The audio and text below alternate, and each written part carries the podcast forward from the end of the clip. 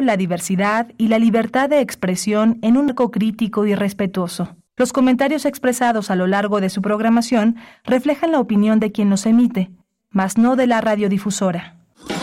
Radio UNAM presenta Primer Movimiento, El Mundo desde la Universidad.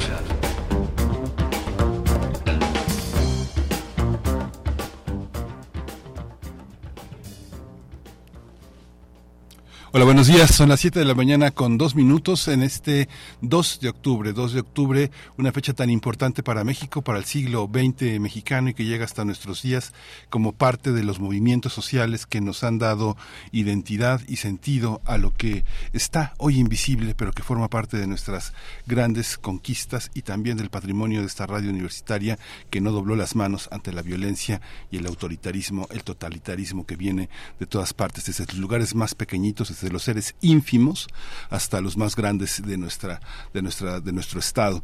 Estamos en primer movimiento Rodrigo Aguilar en la producción ejecutiva. Hoy está Jesús Silva en, la, en, la, en, la, en el control de las cabinas, Violeta Valver en la asistencia de producción y mi compañera Berenice Camacho al frente de la conducción. Querida Berenice, 2 de octubre. 2 de octubre, Miguel Ángel, buenos días, Miguel Ángel Quemain, buenos días a la audiencia en esta mañana de lunes, bueno, pues sí, una fecha que marca un punto de inflexión, un antes y un después en la historia moderna de nuestro país, 55 años, son 55 años de la matanza de estudiantes en Tlatelolco a manos del Estado mexicano, el gobierno acribillaba a sus estudiantes en la Plaza de las Tres Culturas, eh, está programada a partir de las 4, una, bueno, una concentración y, y después para salir a marchar con rumbo al Zócalo Capitalino. Eh, salen a las 4 de la tarde en la Plaza de las, de, las Tres Culturas en Tlatelolco. Y eh, bueno, pues estaremos, estaremos con ustedes también, pues no, no olvidando precisamente, no olvidando y eh, haciendo, haciendo esa memoria necesaria porque hay un vínculo, un lazo eh, pues eh, fuerte eh, con, con ese con ese pasado que es un que es un pasado que también tiene sus reminiscencias en, en la actualidad. Así es que bueno pues no no se olvida. Vamos a tener en esta mañana en esta mañana vamos a iniciar como es costumbre cada lunes con la curaduría la propuesta musical de Bruno Bartra. Él es etnomusicólogo sociólogo periodista DJ y nos hablará de bueno pues nos va a compartir y nos dirá de qué va el hilo musical de esta mañana y vamos a tener Cuarto de Desechos de la brasileña Carolina María de Jesús, publicada en la colección Vindictas. Vamos este, eh, a hablar con Junko Gata, escritora, realizó el prólogo del libro Cuarto de Desechos. Y tendremos la participación de Teo Hernández en la sección La música del mundo desde México, música y movimientos sociales, la canción política, es la propuesta que hoy nos hace Teo Hernández, ingeniero dedicado a soportes sonoros, investigador de música de concierto y vamos a tener las candidaturas para la Ciudad de México con Edgar Ortiz Arellano. Él es profesor del posgrado en la Facultad de Contaduría y Administración, es académico del CESNAV y socio presidente de Bismarck Consultoría. Tendremos en la nota del día, bueno, pues un seguimiento a la cuestión migrante en nuestro país. Como ustedes saben, recientemente se acrecentó la ola de personas que eh, pues llegan a la frontera norte de México con la intención de atravesar por Texas. Eh, vamos a hablar al respecto y también de la suspensión de Ferromex por este incremento de personas migrantes. Vamos a conversar con la doctora Elisa Ortega Velázquez, investigadora titular y coordinadora de la línea de investigación institucional, promoción y protección de los derechos de la infancia y de también del seminario de estudios críticos del derecho y migraciones. Esto en el Instituto de Investigaciones Jurídicas de la UNAM, eh, donde la doctora Ortega Velázquez es eh, investigadora. Sí, eh, en la tercera hora de primer movimiento vamos a recordar, vamos a recordar eh, la conferencia de prensa posterior al 2 de octubre. Vamos a hacer eh, visible estas 17 cintas de acetato de 600 pies que son relativas al movimiento estudiantil y que llegaron al Palacio de la Autonomía, digitalizadas, catalogadas y que están disponibles para toda la sociedad que se interese en ver. La Fonoteca de Radio UNAM es la depositaria de este enorme patrimonio y vamos a escucharlo antes de la poesía necesaria que hoy tendré el privilegio de decir ante ustedes. Tendremos en la mesa del día, eh, conversaremos sobre el homenaje teatral a Ignacio Solares.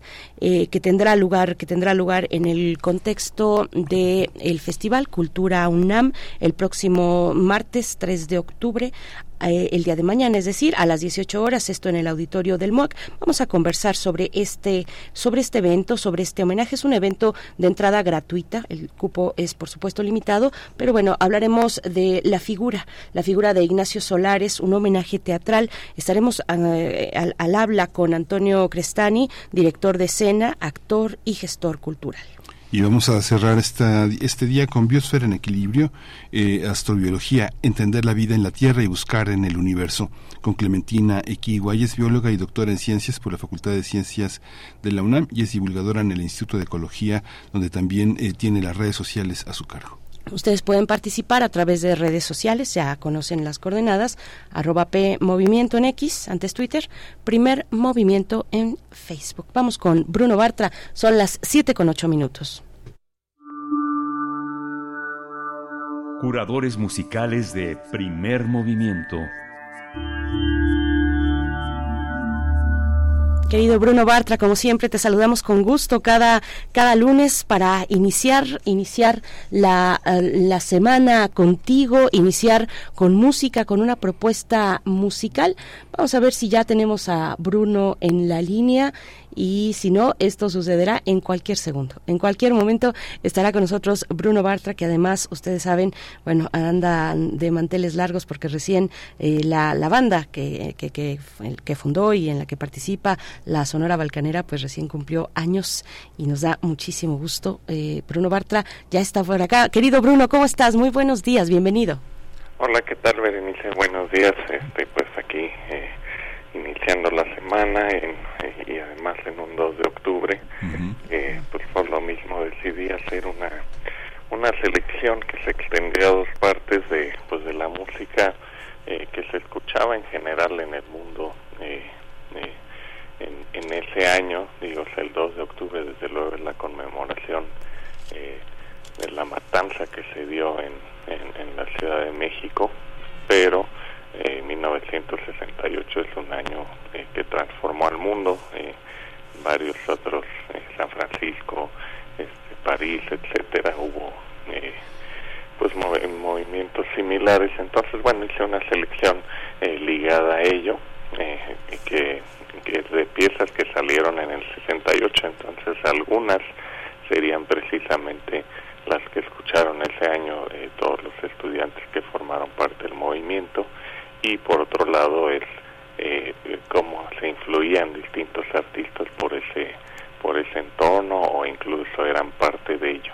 Entonces bueno iniciamos con eh, con la pieza All, All Along the Watchtower de, en versión de Jimi Hendrix. Es un cover a, una pieza de Bob Dylan que salió en el álbum eh, Electric Ladyland de, de Jimi Hendrix pero a mi juicio es, la mejor versión que hay de esa pieza, que también hay una de YouTube, desde luego la de Bob Dylan y unas cuantas más, pero bueno, la de Hendrix tiene una energía muy particular.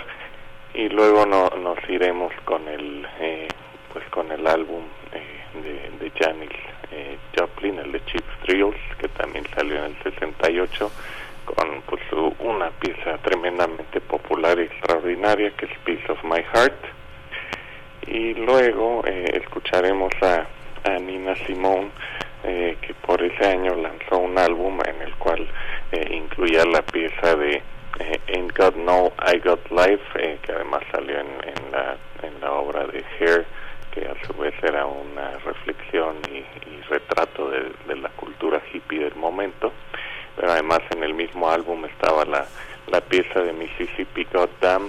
Entonces, bueno, Nina Simón estaba eh, desde luego vinculada al, al movimiento de los derechos civiles en, en Estados Unidos y era parte de todo esto, pero bueno, encima la pieza tuvo un impacto más allá de ello. Y después iremos con con la pieza de los Beatles, desde luego, la de While My Guitar Gently Weeps, que es el eh, del álbum blanco que salió precisamente en el 68, eh, eh, tremendamente influido por todo ese entorno también y que tiene uno de los inicios eh, más potentes de una pieza del rock en ese inicio del, del bajo con el piano que es bastante intenso y ya cerraríamos con, con la pieza de del primer álbum de Jethro Tull, esta banda progresivo inglesa que utiliza la flauta transversa y es A Song for Jeffrey. Entonces, bueno, es una selección, una primera parte de lo que se en el 68 en el mundo, que desde luego también aquí, y, que digamos estaba, eh, eh, bebía de ese, de ese ambiente y entorno de, de búsqueda de libertad, de apertura eh, social, cultural, sexual, etcétera. Pues querido Bruno, eh, gracias. Nos quedamos con esta propuesta musical, la música del 68, un año que transformó al mundo. Te, te, deseamos lo mejor esta semana que inicia, este mes que inicia también octubre y nos encontramos en ocho días. Gracias Bruno Bartra. Sí, muchas gracias. Un abrazo. Hasta luego. Hasta pronto. Un abrazo de vuelta. Jimi Hendrix, All Along the Watchtower.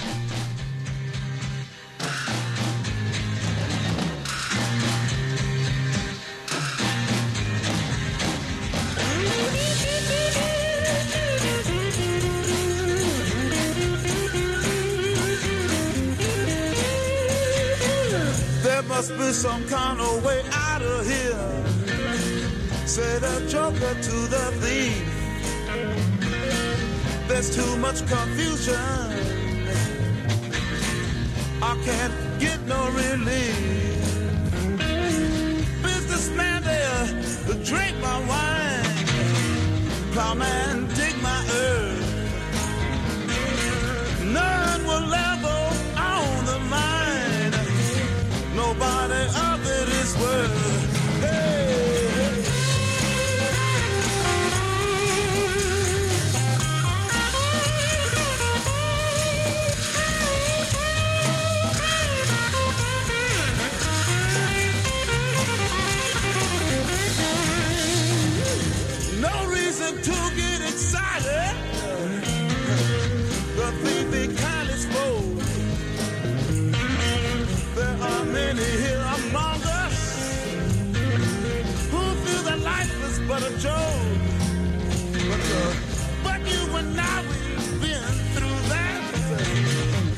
this is not our fate. So let us start talking falsely now. The hour's getting late.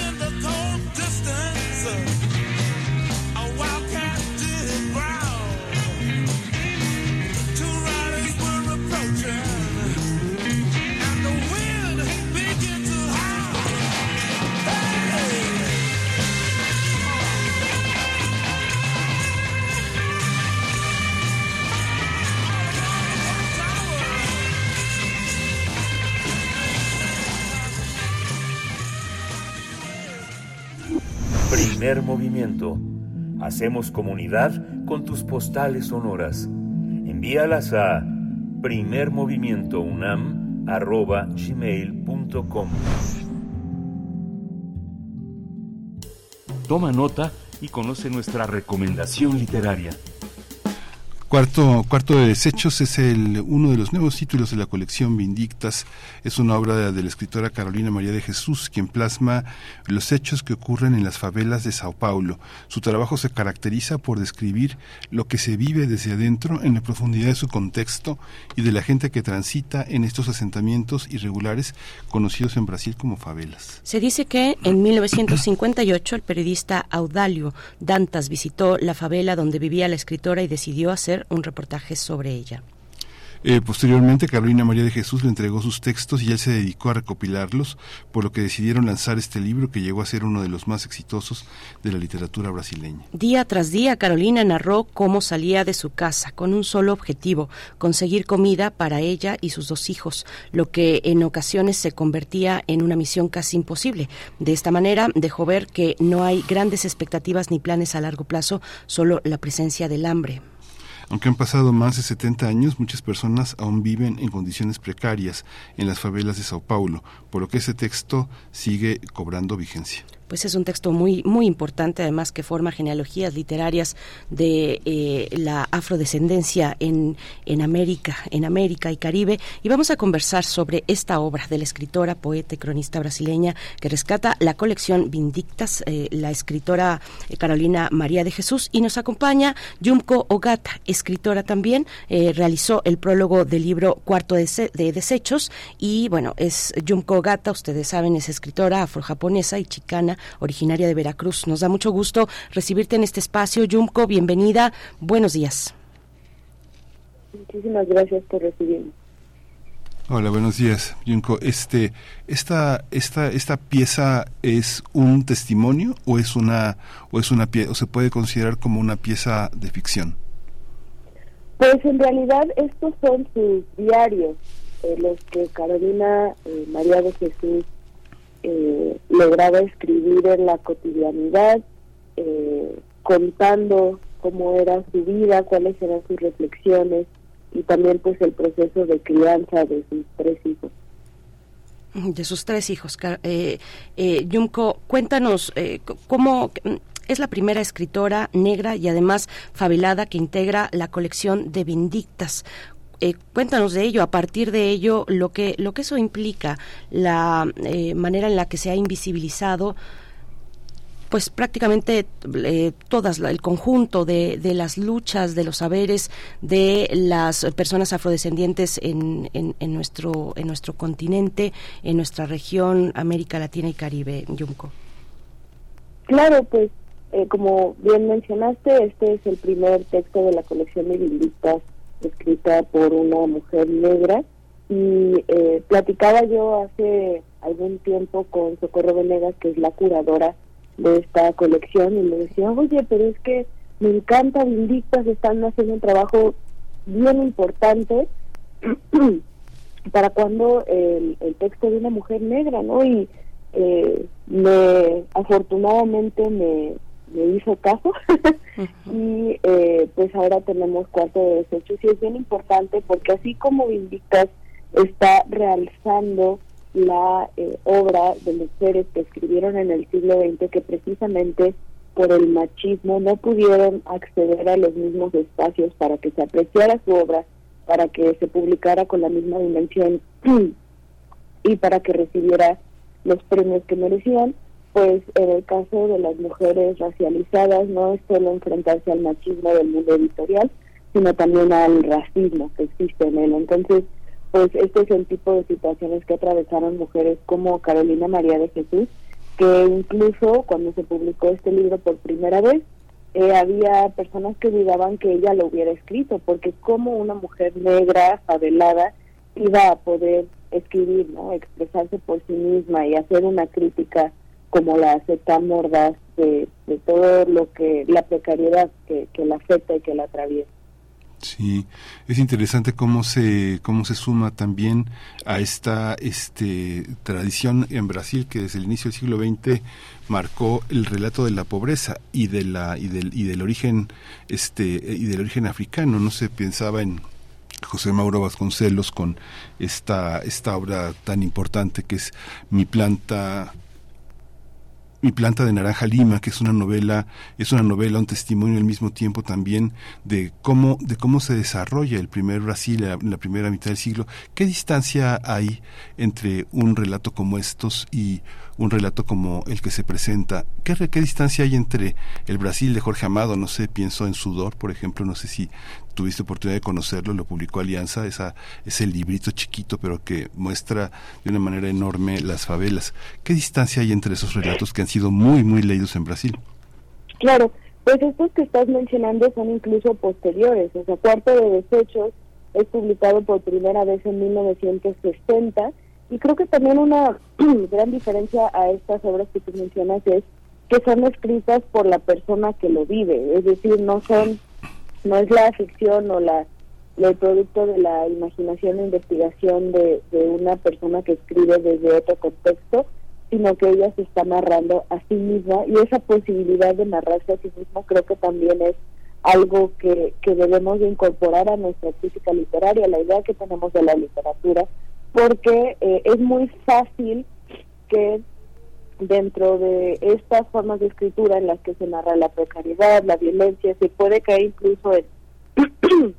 Ay, perdón, alergias de la mañana. se puede caer incluso en esto que se llama pornomiseria, que es eh, como el caer en el morbo de describir cada ínfimo detalle de la violencia, de la precariedad, de las dificultades, y que a veces eh, cuando son escritas por, por otras personas podemos hacernos esa pregunta, pero de bueno, ¿por qué, por qué la necesidad de, de escribir con tanto detalle, con esta perspectiva, como decía, que puede llegar a ser morbosa?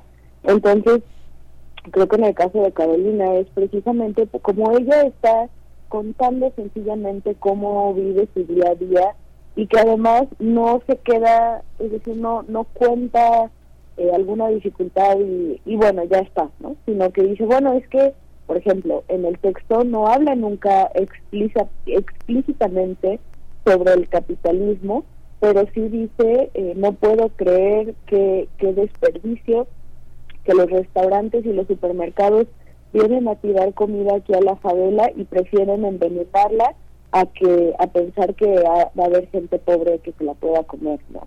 Eso ya es una descripción y es una crítica, pero creo que eh, la fuerza de su relato reside precisamente en que ella lo está narrando y que ella está utilizando su propia voz para eh, hablar de las cuestiones que le interesan. La otra parte es que también ella menciona muy desde el principio en el texto que ella es una mujer orgullosamente negra, que ella, eh, incluso les, puedo leer un pequeño fragmento, dice, eh, la vida es como un libro, solo después de leerlo es que sabemos su contenido. Y nosotros cuando estamos al final de la vida es que sabemos cómo nuestra vida transcurrió. La mía hasta ahora ha sido prieta. Prieta es mi piel, prieta es el lugar donde vivo.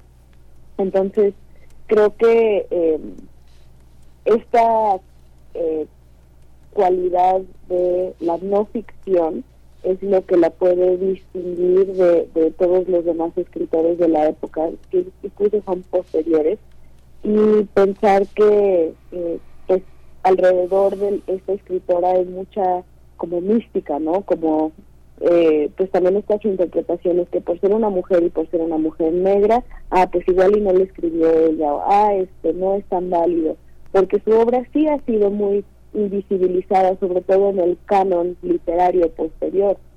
Sí está presente como influencia importante en la obra de escritoras brasileñas negras contemporáneas como Janina Ribeiro, como Conceição Evaristo, pero eh, digamos eh, en términos generales no está tan presente en el canon como me parece que debería.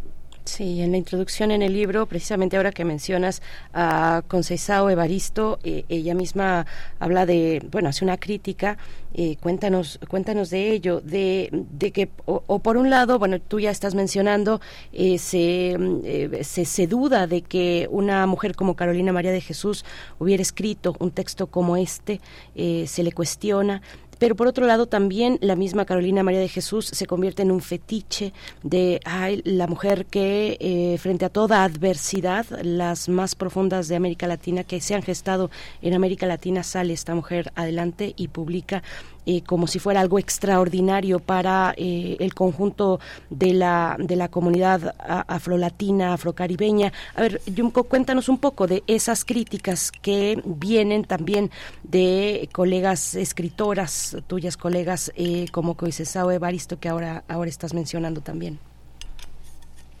Sí, como decía, la cuestión con Carolina María de Jesús es que este texto fue precisamente el que la sacó de esa eh, pobreza extrema en la que vivía. Hubo un tiraje enorme, eh, reimpresiones, se tradujo un montón de lenguas y gracias a esas eh, regalías pues es que pudo eh, comprarse una casa ya en un barrio de clase media y ella siguió escribiendo y ella tenía todavía muchos textos pero ya no tuvo la misma atención como que la audiencia le gustó en tanto que novedad eh, en tanto que rareza en tanto que pues también seguramente algo de morbo no de cómo cómo una mujer negra podía escribir sobre su propio contexto, pero solo les interesaba como eso, como la novedad del momento, como algo que ya iba a pasar y desafortunadamente no estaban listos para considerarla como una escritora de manera seria, es decir, no nada más, ah, este, miren lo que logró hacer esta vez, sino que ella tiene todo un corpus de, de su obra en la que hablaba sobre muchos otros temas, ¿no? y eh, pues Carolina murió en 1977 en un contexto todavía eh, algo precarizado, en parte precisamente porque eh, ya no pudo continuar publicando y su demás obra fue publicada de manera póstuma, incluso tan reciente como 2014 hay algunas primeras ediciones suyas y lo que plantea con Evaristo, que es otra escritora negra también diría yo ya del, del canon, es que eh, pues estaba como esta fetichización, ¿no? Es decir, que a las personas les causaba como este morbo, como les decía, que ah, wow, que la mujer negra, pero que ella fue instrumentalizada para eh, como hablar sobre eh, las posibilidades de las escritoras negras de manera muy limitada. Es decir, ah, sí, ella pudo escribir esta vez, pero fue gracias al hecho que eh, salió de la favela, fue una excepción, mujeres como ella no hay, eso fue parte de esta mística que, que les mencioné hace un momento alrededor de su persona, y lo que dice Conceição de Aristo es que, bueno, tampoco Carolina María de Jesús existió en un vacío, no fue eh, a pesar del hecho que vivía rodeada de gente negra o gente precaria, precarizada, perdón, eh, que pudo escribir, sino, perdón, fue también gracias a ese contexto cultural que ella, ella escribía. Entonces, también la manera en la que la construyen la ponen como una especie de excepción o como que eh, las, las demás personas negras no escriben o no pueden hacer literatura o toda otra serie de juicios negativos. Entonces, Conceição Evaristo dice que, bueno, sí es importante señalar la, la naturaleza extraordinaria de su obra, pero tampoco pensar que ella es la única o que ella, digamos, es como una especie de iluminada y por eso es la excepción, sino que pues también si no existiera tanta hambre, tanta pobreza, quién sabe a cuántas otras escritoras y escritores eh, no tendríamos de la favela, ¿no? Sí. ¿qué, otras, ¿Qué otros testimonios hay? hay? Hay una literatura de las favelas, pero esta parte testimonial, no sé, como en el caso de México, esta parte que está muy ligada a la antropología, que son los hijos de Sánchez, ¿cómo equipararlo? Pienso también en otra obra también escrita por un hombre, pero un hombre entre comillas que es Mohamed Chukri, el tema del el pan desnudo que también generó una enorme fuerza en Francia, en, en, Europa, este que un escritor del norte de África tuviera ese tipo de vida, ¿no? contrastante con alguien más educado como Tahar Ben Yelun, por ejemplo, o ahora el este otros escritores muy muy muy afamados que también han escrito sobre la pobreza. ¿Qué otras mujeres hay? ¿Qué otras qué otras visiones se generan a partir de esta?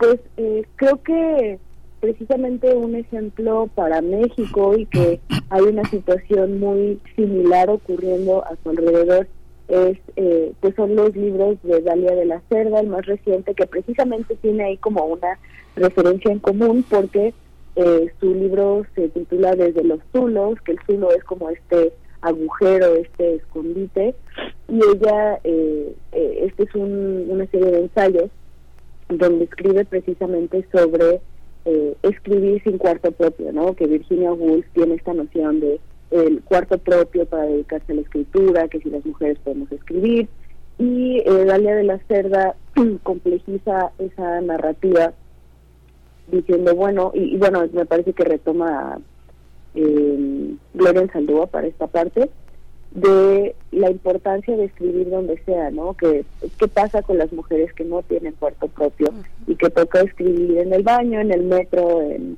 eh, la cocina en, en, todo momento, ¿no? Y creo que eh, está ocurriendo algo muy similar con Dalia de la Cerda, en tanto que, aunque sí he visto, por un lado, una respuesta muy acogedora por parte de pues las personas lectoras, ¿no? Uno de sus libros de Perras de Reserva creo que ya va por su sexta reimpresión o una cosa así, pero eh, también la crítica que se le hace he visto que hay varias críticas de muy mala fe que dicen que lo que no escribe eh, no es literatura y que nada más la publicaron por eh, inclusión forzada porque ahora hay que publicar a las minorías y bueno, por minorías eh, al parecer hablan de las mujeres, de las personas racializadas, de las personas con discapacidades, etcétera, etcétera. Entonces, creo que eh, Cuarto de Desechos es un texto importante que nos permite ver, así como el mundo editorial ha cambiado de manera que más personas que no son necesariamente hombres blancos y heterosexuales, etcétera, etcétera, publiquen y que solo lo que ellos escriben se considere literatura, todavía hace falta mucho camino por recorrer en el sentido que pues hay una gran eh, resistencia abrir la noción de lo que pensamos que es literatura y también la idea que eh, si una persona escribe sobre su realidad o escribe un diario, eh, pues ya es eh, esta famosa inclusión forzada, ¿no? Pensar que la presencia de escritoras mujeres, negras, indígenas, asiático-descendientes, lesbianas, bisexuales, en general personas trans, es decir, pensar que las personas que no somos de estas identidades eh, hegemónicas apenas estamos escribiendo, pues también es el resultado de cómo el canon se ha formado de esta manera tan sesgada. Eh, pensando en las personas negras, eh, ya tenemos textos testimoniales de experiencias sobre la esclavitud desde el siglo XVIII, ¿no? Y que fue parte fundamental de los movimientos eh, por la abolición de la esclavitud en Estados Unidos, en, Inglaterra, y que pues parece hasta insultante, ¿no? Pensar que, ah, no, una mujer como Carolina no pudo haber escrito y, no dan eh, algún argumento de por qué, ¿no? Uno, uno de los argumentos que se dan en las críticas tempranas eh, dice que ella no pudo haber escrito este texto, obviamente, porque en algún momento se refiere al sol como astro rey, que es una manera muy poética de, describir al sol, entonces pues no lo pudo haber escrito ella. ¿no? Ese tipo de eh, argumentos, que realmente no son argumentos, son prejuicios, muestran eh, pues todavía el, trabajo que se tiene que hacer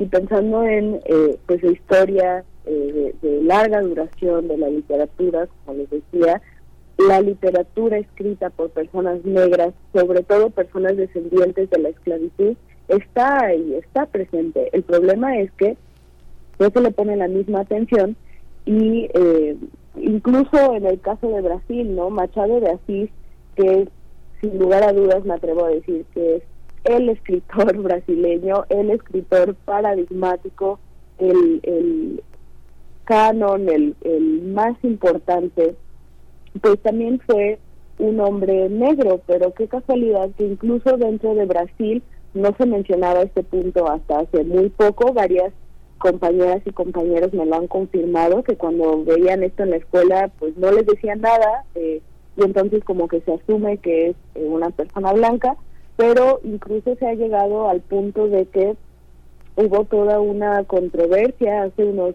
10, 15 años porque eh, se hizo un comercial en la televisión donde era una cosa muy X, ¿no? Un comercial de un banco, una cosa así. Y entonces llegaba Machado de Asís, pero lo pintaban como un hombre blanco, así casi que un Santa Claus, ¿no? Con toda la barba. Y hubo muchísima respuesta por parte de pues eh, grupos activistas negros que decían, oigan, pues es que lo están blanqueando, ¿no? No, no pueden negar que es un hombre negro, está evidente en buena parte de su obra y también qué casualidad que los textos en los que aborda estos temas eh, no son tan circulados como, no sé, la muerte póstuma, fueron los, las memorias póstumas de, las cubas. Em, y ya hace, ¿qué será? Como seis años se publicó una fotografía restaurada, colorizada de Machado de Asís y pues evidentemente es un hombre negro y creo que este tipo de eh, trabajos de visibilización, de eh, hablar correctamente de los personajes, es, es, muy importante para honrar su memoria de manera digna. En el caso de Carolina María de Jesús, hay las fotografías más comunes de ella era pues como firmando libros o como de una manera muy eh, o mostrándola frente a, la que era su, su casa en la favela muy seria como muy eh, pues dentro de una sola un solo papel no la idea que se quería hacer la sociedad de ella. Y últimamente han salido más fotos donde está bailando, donde está posando, está muy contenta. Y creo que también es importante que cuando leamos este texto veamos a las dos Carolinas, a las múltiples Carolinas. Y entender que estas personas, eh, estas personas negras que escriben incluso sobre la precariedad, no se quedan únicamente en el dolor y en el sufrimiento que atraviesan, también tienen ilusiones, también tienen sueños, también están tratando de construir algo para mejorar sus vidas y creo que hacerle justicia a través de esta lectura nos va a permitir realmente entender los matices de la situación y no sencillamente quedarnos con un análisis tan limitado como que si algo se publica es por eh, inclusión forzada. Hay una parte, hay una, hay una parte que, ¿por qué no se publica? ¿Por qué no se publica, digamos, un texto como este comercialmente? Es eh, la deliberación de la crítica que señalas. ¿Por qué tiene que hacerlo la, la universidad? Digamos que la universidad es, este, es el lado contrario de esa crítica que, que señala de manera adversa una posición como esta. Creo que hay muchas eh, razones influyen en el hecho que no se haya publicado en México hasta ahora eh, de manera comercial el, texto. Y creo que tiene que ver también con una como desconexión entre eh, el mundo literario mexicano y las publicaciones que se hacen en el cono sur en Colombia en Brasil todavía un poco también en Argentina porque eh, hay una editorial argentina precisamente que se llama Mandacuru, es independiente, pero se dedican a publicar muchísimo el trabajo de mujeres negras brasileñas. Eh, Sueli Carneiro, eh, Yamila Ribeiro, eh, Úrsula de, me parece que se llama Finia Gostrey, que también es la primera novela escrita por una mujer eh, negra brasileña en el siglo XIX y entonces, pues en el cono sur hay muchísima circulación de estos textos porque es más fácil eh, moverlos, ¿no? Eh, entre, son países que están cercanos entre sí y es más fácil enviarlos, importarlos, qué sé yo. Pero ya a la hora de llegar a México, pues es muy caro traerlos a veces o no existe, eh, digamos, ninguna librería, biblioteca se preocupa por traer estos textos Afortunadamente en México hay algunas librerías que, se interesan por traerlos, pero es como un círculo vicioso, ¿no? Si no sabemos que existe, pues no lo vas a comprar. Si no se compra, no se va a distribuir porque nadie lo compra, pero ¿cómo lo van a comprar? Saben que existe y así. Y eh, pues aún sigue habiendo mucho racismo a grandes rasgos en el mundo editorial. No sé ve con la misma seriedad el trabajo de una mujer negra que el trabajo de pues por lo general hombres y hombres blancos. ¿no? Entonces, eh, creo que eh, precisamente las posibilidades de publicación dentro de un contexto universitario, pero precisamente en, una universidad como la UNAM, es aprovechar los vastísimos recursos, no solo económicos o de negociación, ¿no? de tener abogados para ver toda esta cuestión de los derechos y demás, sino que eh, tienen Radio UNAM, TV UNAM, festivales de la UNAM, eh, es decir, hay muchísimas oportunidades para informar más allá de solo los eh, estudiantes, profesores y trabajadores de la universidad, sino llegar a un público más amplio y mostrarles, mira, a pesar de que este texto fue publicado hace 60 años, todavía podemos dialogar con él, todavía es relevante. Y sobre todo pensando en que buena parte de los eh, estudiantes de la UNAM son personas que también vienen de estos contextos precarizados, ¿no?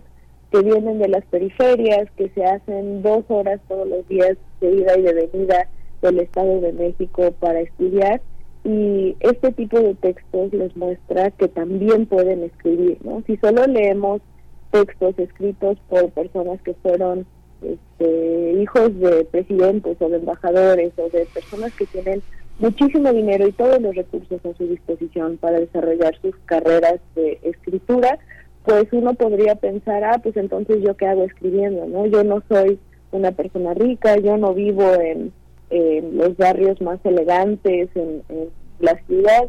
Entonces, bueno, pues a nadie le va a interesar lo que yo tengo que decir, ¿no? Y al contrario, ver eh, cuarto de desechos, eh, una mujer puede publicar sus diarios, que algo que podría parecer tan mundano como escribir un diario, puede cambiar no solo la manera en la que vemos a esa persona, sino que esa persona también hace sentido de lo que le rodea. También es una herramienta de autoconocimiento, de reflexión. Entonces hay tantísimas posibilidades ahí para una joven, un joven que va y viene de Ecatepec o de Chalco o de cualquiera de estos municipios eh, pues ya clasificados como periferia, que vienen a la UNAM, que están buscando qué, qué quieren hacer, ¿no? qué quieren estudiar y para quienes estudien literatura o incluso solo para quienes quieran conocer eh, más sobre libros, ¿no? Solo disfrutar el acto de leer. Es bien importante ver todas las iteraciones de escribir y que no hay una forma única que sea válida, porque también esa es una eh, como corriente muy común, ¿no? Que si no escribes de esa manera no sirve y pues creo que Carolina María de Jesús nos, nos, nos muestra lo contrario. Pues Yumko Ogata, muchas gracias. Cuarto de Desechos se encuentra ahora en la colección de Vindictas de la autora Carolina María de Jesús, eh, negra, favelada, pepenadora también, escritora. Eh, pues hay que hay que descubrirla. Yumko, muchas gracias por estas por estas palabras, por todo lo que dices, que es necesario siempre escuchar, seguir escuchando, escuchándonos y escuchando sobre todo a, a las personas que han estado en estos contextos, que los viven de su propia voz, en su propia carne. Gracias. Hasta pronto, Yumko. Muchas gracias por la invitación. Gracias. Teo ya está en la línea. Vamos con Teo Hernández. Primer movimiento. Hacemos comunidad con tus postales sonoras. Envíalas a primermovimientounam.gmail.com La música del mundo desde México. El tema de hoy, música y movimientos sociales, la canción política, hoy un 2 de octubre, es eh, la propuesta que nos hace Teo Hernández, ingeniero dedicado a soportes sonoros, investigador de música de concierto. Querido Teo, te damos la bienvenida. Buenos días este lunes, ¿cómo estás? Buenos días, este lunes tan significativo, Bernice Miguel Ángel, todo el equipo de Primer Movimiento y por supuesto también el auditorio de Radio UNAM. Es un tema que, bueno, siempre está, está presente, ¿no? Eh, la relación entre música y movimientos sociales, cómo funciona la canción política. Y debemos decir que, en primer lugar, eh, esta cuestión de la canción política no es una cosa nueva, ¿no? Desde la antigüedad, más ahora, perdón por por, por, el tropiezo, pero desde la antigüedad más antigua podemos encontrar este música. Por ejemplo, los trovadores, eh, el patrón les decía a los a los juglares a, lo, tanto a los juglares como a, como a las personas que iban cantando las las canciones tomen esta canción y divulguenla por favor y entonces era una forma de ir hablando bien del, del que fuera patrón en turno o también eh, existía el otro lado de la moneda quienes componían en forma de protesta alrededor de un suceso social. Esto sucedió mucho, sobre todo cuando cuando llega eh, la caída de la de Languedoc. Hay una serie de canciones muy importantes que hablan sobre el momento político. Esto estamos hablando de, la época de los trovadores, ¿no? Pero desde luego esto esto fue eh, continuó por por toda la existencia podemos poner otro ejemplo importante, eh, cómo funciona la ópera en el siglo XIX. En el siglo XIX, por supuesto que que la ópera es eh, es lugar eh, para reunión de diferentes este, clases sociales es un espectáculo muy grande y muchos de los textos de las óperas y de los sucesos de las óperas, sobre todo en Italia, sirven para crear un sentido de unidad. Pero así es como llegamos al siglo XX y en el siglo XX sucede un, un, fenómeno verdaderamente especial, que es los medios masivos de comunicación, la música comercial. La música comercial invade y entonces es sumamente complejo crear canales en los cuales haya músicas alternativas. Y aquí nos vamos un poquito ya, ya históricamente, perdón, pero es un plumazo demasiado, demasiado grande quizá pero ¿qué sucede en los movimientos sociales en México hacia el 1968? ¿no? Hay se tienen que buscar lugares alternativos tanto para el rock como para como para la, canción latinoamericana, ¿no? Y es eh, tenemos tenemos ejemplos muy importantes en, en México. El ejemplo que, que, quiero dar hoy es el ejemplo de Oscar Chávez, que Oscar Chávez fue un un personaje muy importante en la cultura mexicana que hace una canción de protesta, hace una canción política que empieza eh, un poco antes del 68 y eh, el polifacético también hace una, una suerte de rescate de la canción de la herencia lírica mexicana. Oscar Chávez ya, ya hacia hacia el año 2000, un poquito, un poquito posterior a esto, se da cuenta de que tiene un legado muy importante y tiene la confianza de depositarlo en la Fonoteca Nacional. Así que quien quiera escuchar eh, lo que Oscar Chávez depositó en la Fonoteca Nacional, pues no tiene más que ir allá. Lo que vamos a escuchar de Oscar Chávez es una canción eh, de un disco en vivo en el Auditorio Nacional. Se llama Se vende mi país y es una edición, es, esto es interesante, de también de las marcas que tuvieron que darse alternativamente en este medio social mexicano, ¿no? Es, eh, me estoy refiriendo justamente a Discos Pentagrama, Discos Pentagrama y Discos Pueblo forman una, una especie de, de nicho para que aquellos que tienen música que no está dentro de los circuitos comerciales puedan puedan acceder pero eh, uno de mis compañeros, este, Víctor Heredia, se dio cuenta de que había un, un, todavía una gran cantidad de personalidades de la música que llaman canto nuevo o que cantan este eh, canción política y decidió crear una serie de mm, conversatorios y de sesiones de escucha. Entonces, una de, una de las cosas que quiero comentarles a todos ustedes es que justamente este jueves 5 de octubre va a haber una sesión de escucha en la Fonoteca Nacional a las 19 horas sobre Violeta Parra, precursora del canto de resistencia latinoamericano. La dirigen Antar López y Margarita Cruz, entonces eh, está la invitación, jueves 5 de octubre, a las 7 de la noche, Fonoteca Nacional. Eh, Violeta Parra, precursora del canto de resistencia latinoamericano. Pero aunado a esto, va a haber una serie de conversatorios muy interesantes para poder registrar la voz de aquellos que fueron los protagonistas de este movimiento del canto nuevo, de este movimiento de la canción política. Es los jueves eh, últimos de cada mes. En un principio se pensó que fueran eh, cerrados solamente para registrar esta, estos testimonios, pero después se dio, nos dimos cuenta de que era muy importante que también el público asistiera para que pudiera interactuar, ¿no? Entonces el jueves 26 de octubre a las 12 horas y el jueves 30 de noviembre a las 12 horas, el último jueves de cada mes a las 12 del día, se dan estos estos conversatorios y están abiertos abiertos al público.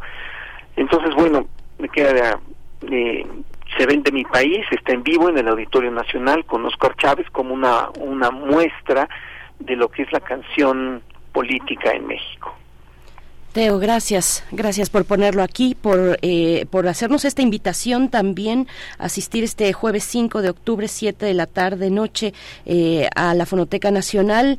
Violeta Parra, eh, pues sí, hay que recordar Violeta Parra, recién también con el aniversario del golpe de Estado en Chile, a Víctor Jara, en fin, bueno, hay una genealogía musical muy importante de la canción de protesta en nuestra, en nuestra región, en nuestro país. Nos quedamos con Oscar Chávez. Nos quedamos con Oscar Chávez y esa apuesta profesional que hicieron Pentagrama y Discos Pueblo, pues queda ahora como un testimonio para el futuro. No solamente en su momento fue una, una, propuesta comercial y política, pero ahora es este pues es mucho de lo que nos queda. Gracias, Teo. Gracias a ustedes.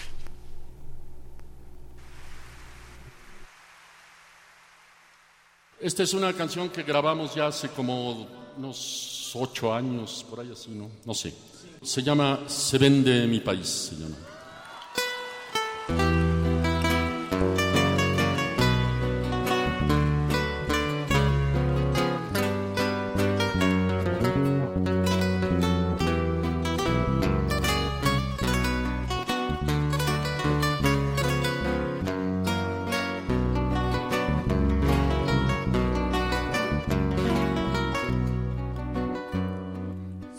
Vende mi país por todos lados, la tripa, el corazón y sus costados.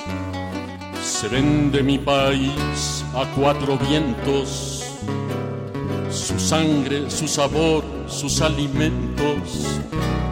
Se vende mi país cada momento, su hambre, su dolor, su sentimiento se vende mi país con todo y gente. Se vende la palabra independiente. Yo no lo vendo, no, porque lo quiero. Yo no lo vendo, no, mejor me muero. Yo no lo vendo, no, porque lo quiero. Yo no lo vendo, no, mejor me muero. Se vende en mi país y da coraje. Se vende en mi país, es un ultraje. Se vende en mi país y sus petróleos. Y los santos obispos con sus óleos. Se vende mi país por todas partes. Se vende antropología y bellas artes se vende su historia y su destino, se vende desde el principio su camino. Yo no lo vendo, no, porque lo quiero. Yo no lo vendo, no, mejor me muero. Yo no lo vendo, no, porque lo quiero. Yo no lo vendo, no, mejor me muero. Patria se volvió nones y pares, se vende hasta el fondo de los mares, se venden sus montañas y sus ríos, se venden sus calores y sus fríos, se venden sus oasis y sus flores, se vende el amor de mis amores se venden las arenas del desierto, se vende todo lo vivo con lo muerto. Yo no lo vendo, no, porque lo quiero. Yo no lo vendo, no, mejor me muero. Yo no lo vendo, no, porque lo quiero. Yo no lo vendo, no, mejor me muero.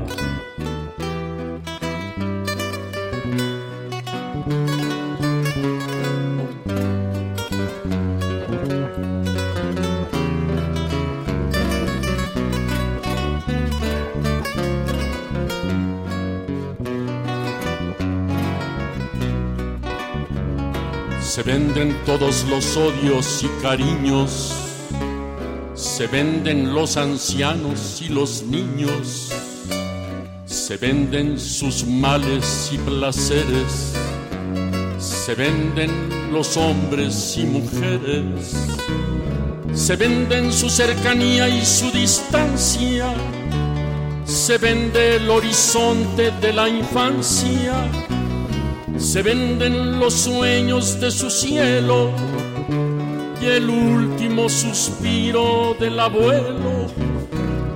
Yo no lo vendo, no, porque lo quiero. Yo no lo vendo, no, mejor me muero. Yo no lo vendo, no, porque lo quiero. Yo no lo vendo, no, mejor me muero. Se vende mi país, está en oferta. Se vende su razón alta y despierta. Se vende su lugar en este mundo.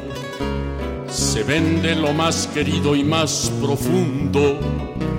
Se vende lo que espera la esperanza y el ansia del amor que nunca alcanza se vende mi país, se vende en frío. Lo único que tenía que era mío. Yo no lo vendo, no, porque lo quiero. Yo no lo vendo, no, mejor me muero. Yo no lo vendo, no, porque lo quiero.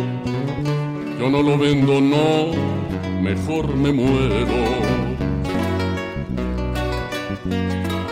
Vende el buen ejemplo de aquel padre. Se vende a la mamá, que poca madre. Se vende mi país y yo me chingo. Se vende al extranjero y a lo gringo. Se venden sus memorias y recuerdos. Lo avientan a las hienas y a los cerdos se vende mi país puro y entero por un pinche puñado de dinero. Yo no lo vendo, no, porque lo quiero. Yo no lo vendo, no, mejor me muero. Yo no lo vendo, no, porque lo quiero. Yo no lo vendo, no mejor me muero.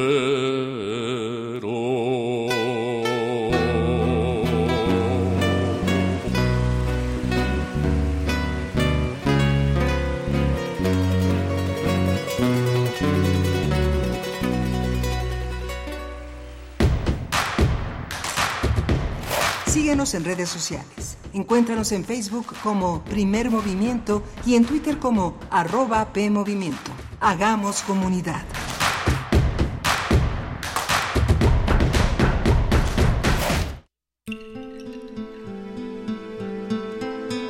Un joven soñador y solitario que nunca ha hablado con mujeres conoce a una muchacha durante una noche blanca, fenómeno atmosférico que provoca que el sol no se ponga por completo y los atardeceres sean eternos. Tras el primer encuentro fortuito, la pareja de desconocidos se cita durante las cuatro noches siguientes, durante las cuales el joven creerá haber encontrado el alivio a su soledad. Mira, soñador, mira qué frío hace en el mundo. Pasarán todavía algunos años de juventud, pero luego vendrá la soledad.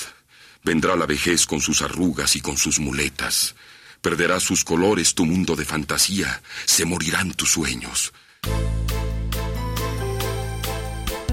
De la colección de ficción sonora de Radio UNAM, Memoria del Mundo de México de la UNESCO 2021, presentamos Las Noches Blancas, adaptación de la novela de Fyodor Dostoyevsky. Sábado 7 de octubre a las 20 horas por el 96.1 de FM y en www.radio.unam.mx. Radio UNAM, experiencia sonora.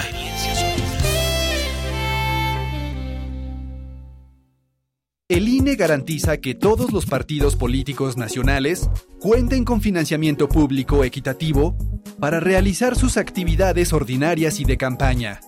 Este financiamiento es aprobado cada año y se otorga mensualmente con base en fórmulas establecidas en nuestra Constitución. Para conocer las cantidades otorgadas a cada partido, consulta INE.mx. INE. Ya sabes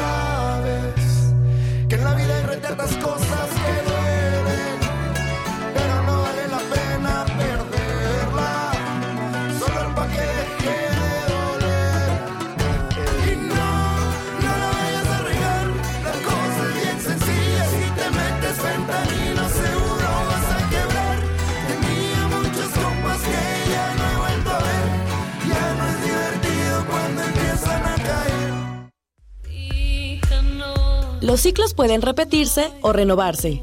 En Habitare, reiteramos el compromiso con el cuidado del ambiente y al mismo tiempo renovamos ideas y acciones para cuidar nuestro planeta. Síguenos todos los lunes a las 16.05 horas por el 96.1 de FM, con los trabajos que realizan las investigadoras e investigadores de nuestra UNAM para ayudar a salvar nuestra casa. Habitare, Agenda Ambiental Inaplazable. El cambio es bueno, pero el cambio de conciencia es fundamental.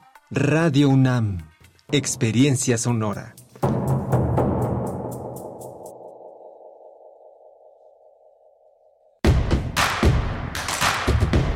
Encuentra la música de primer movimiento día a día en el Spotify de Radio UNAM y agréganos a tus favoritos.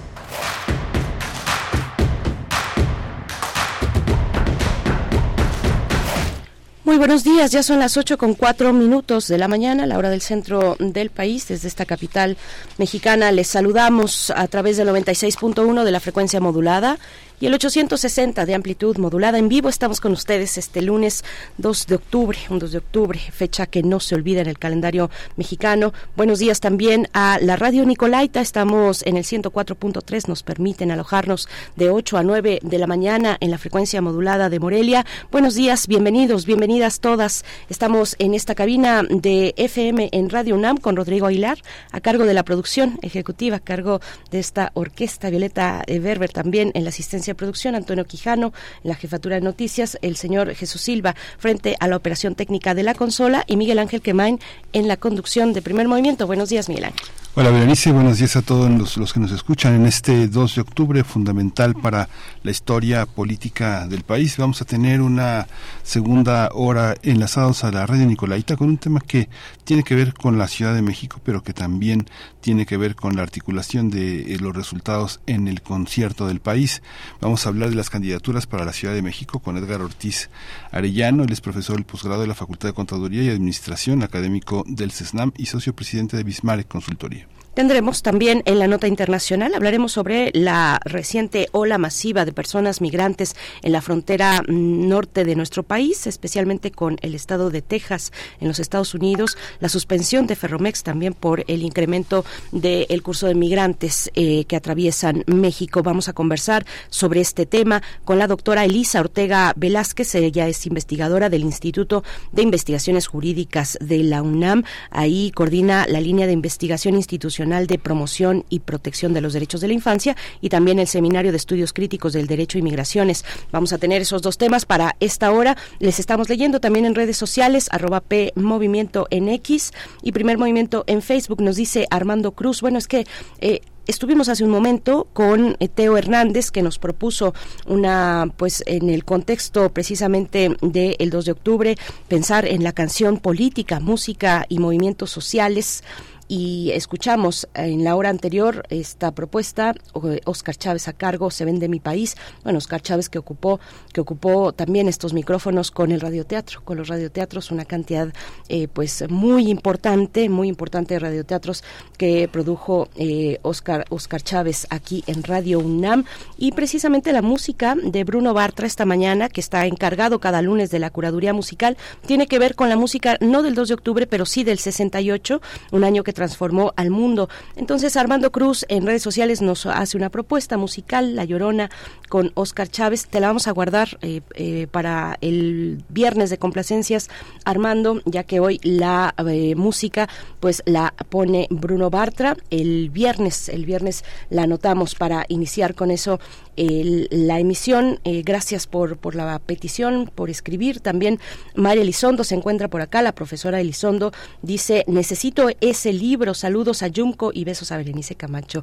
2 de octubre, Resistencia, nos dice, bueno, se, se refiere eh, Mayra Elizondo al libro que recién publicó, que ahora forma parte de la colección Vindictas, recién publicado por la UNAM, eh, Cuarto de Desechos, de la brasileña Carolina María de Jesús, una mujer que fue pepenadora, que fue escritora también, obviamente, y que, eh, bueno, afro-brasileña eh, y, bueno, Fabilada también, una mujer que forma parte muy importante del eslabón de la genealogía literaria de la afrodescendencia en la región latinoamericana y caribeña.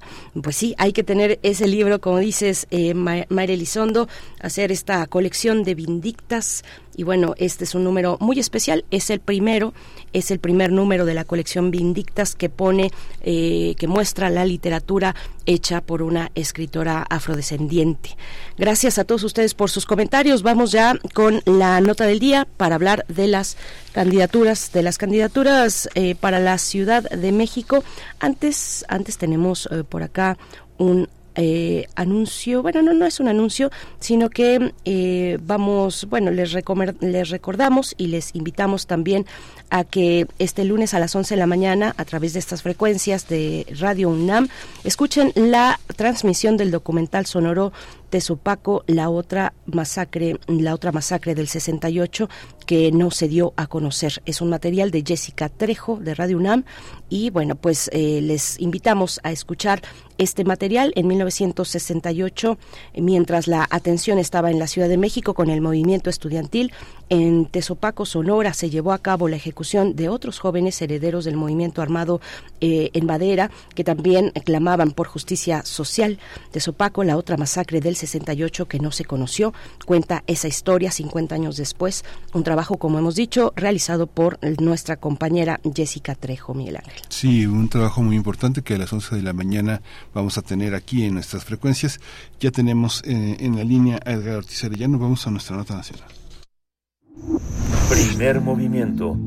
Hacemos comunidad con tus postales sonoras. Envíalas a primermovimientounam arroba gmail.com. Nota Nacional. De cara al proceso electoral del 2024, se perfila una lista de, eh, de, políticos que van a buscar la candidatura para la jefatura de gobierno de la Ciudad de México. Consejeros de Morena dieron a conocer el pasado jueves que Omar García Harfuch, Hugo López Gatel, Clara Brugada y Mariana Boy serán los nombres de eh, quienes estarán en las encuestas internas para definir a su virtual candidato o candidata. Los aspirantes del Frente Amplio por México, Santiago Taboada, actual alcalde en Benito Juárez, eh, eh, también Sandra Cuevas, eh, alcaldesa de Cautemoc, van a buscar la jefatura de gobierno. En la lista se suma el alcalde priista de Coajimalpa, Adrián Rubalcaba, la senadora Kenia López del PAN, así como Mariana Moguel, ustedes la identifican también porque es la hija de la exfuncionaria Rosario Robles.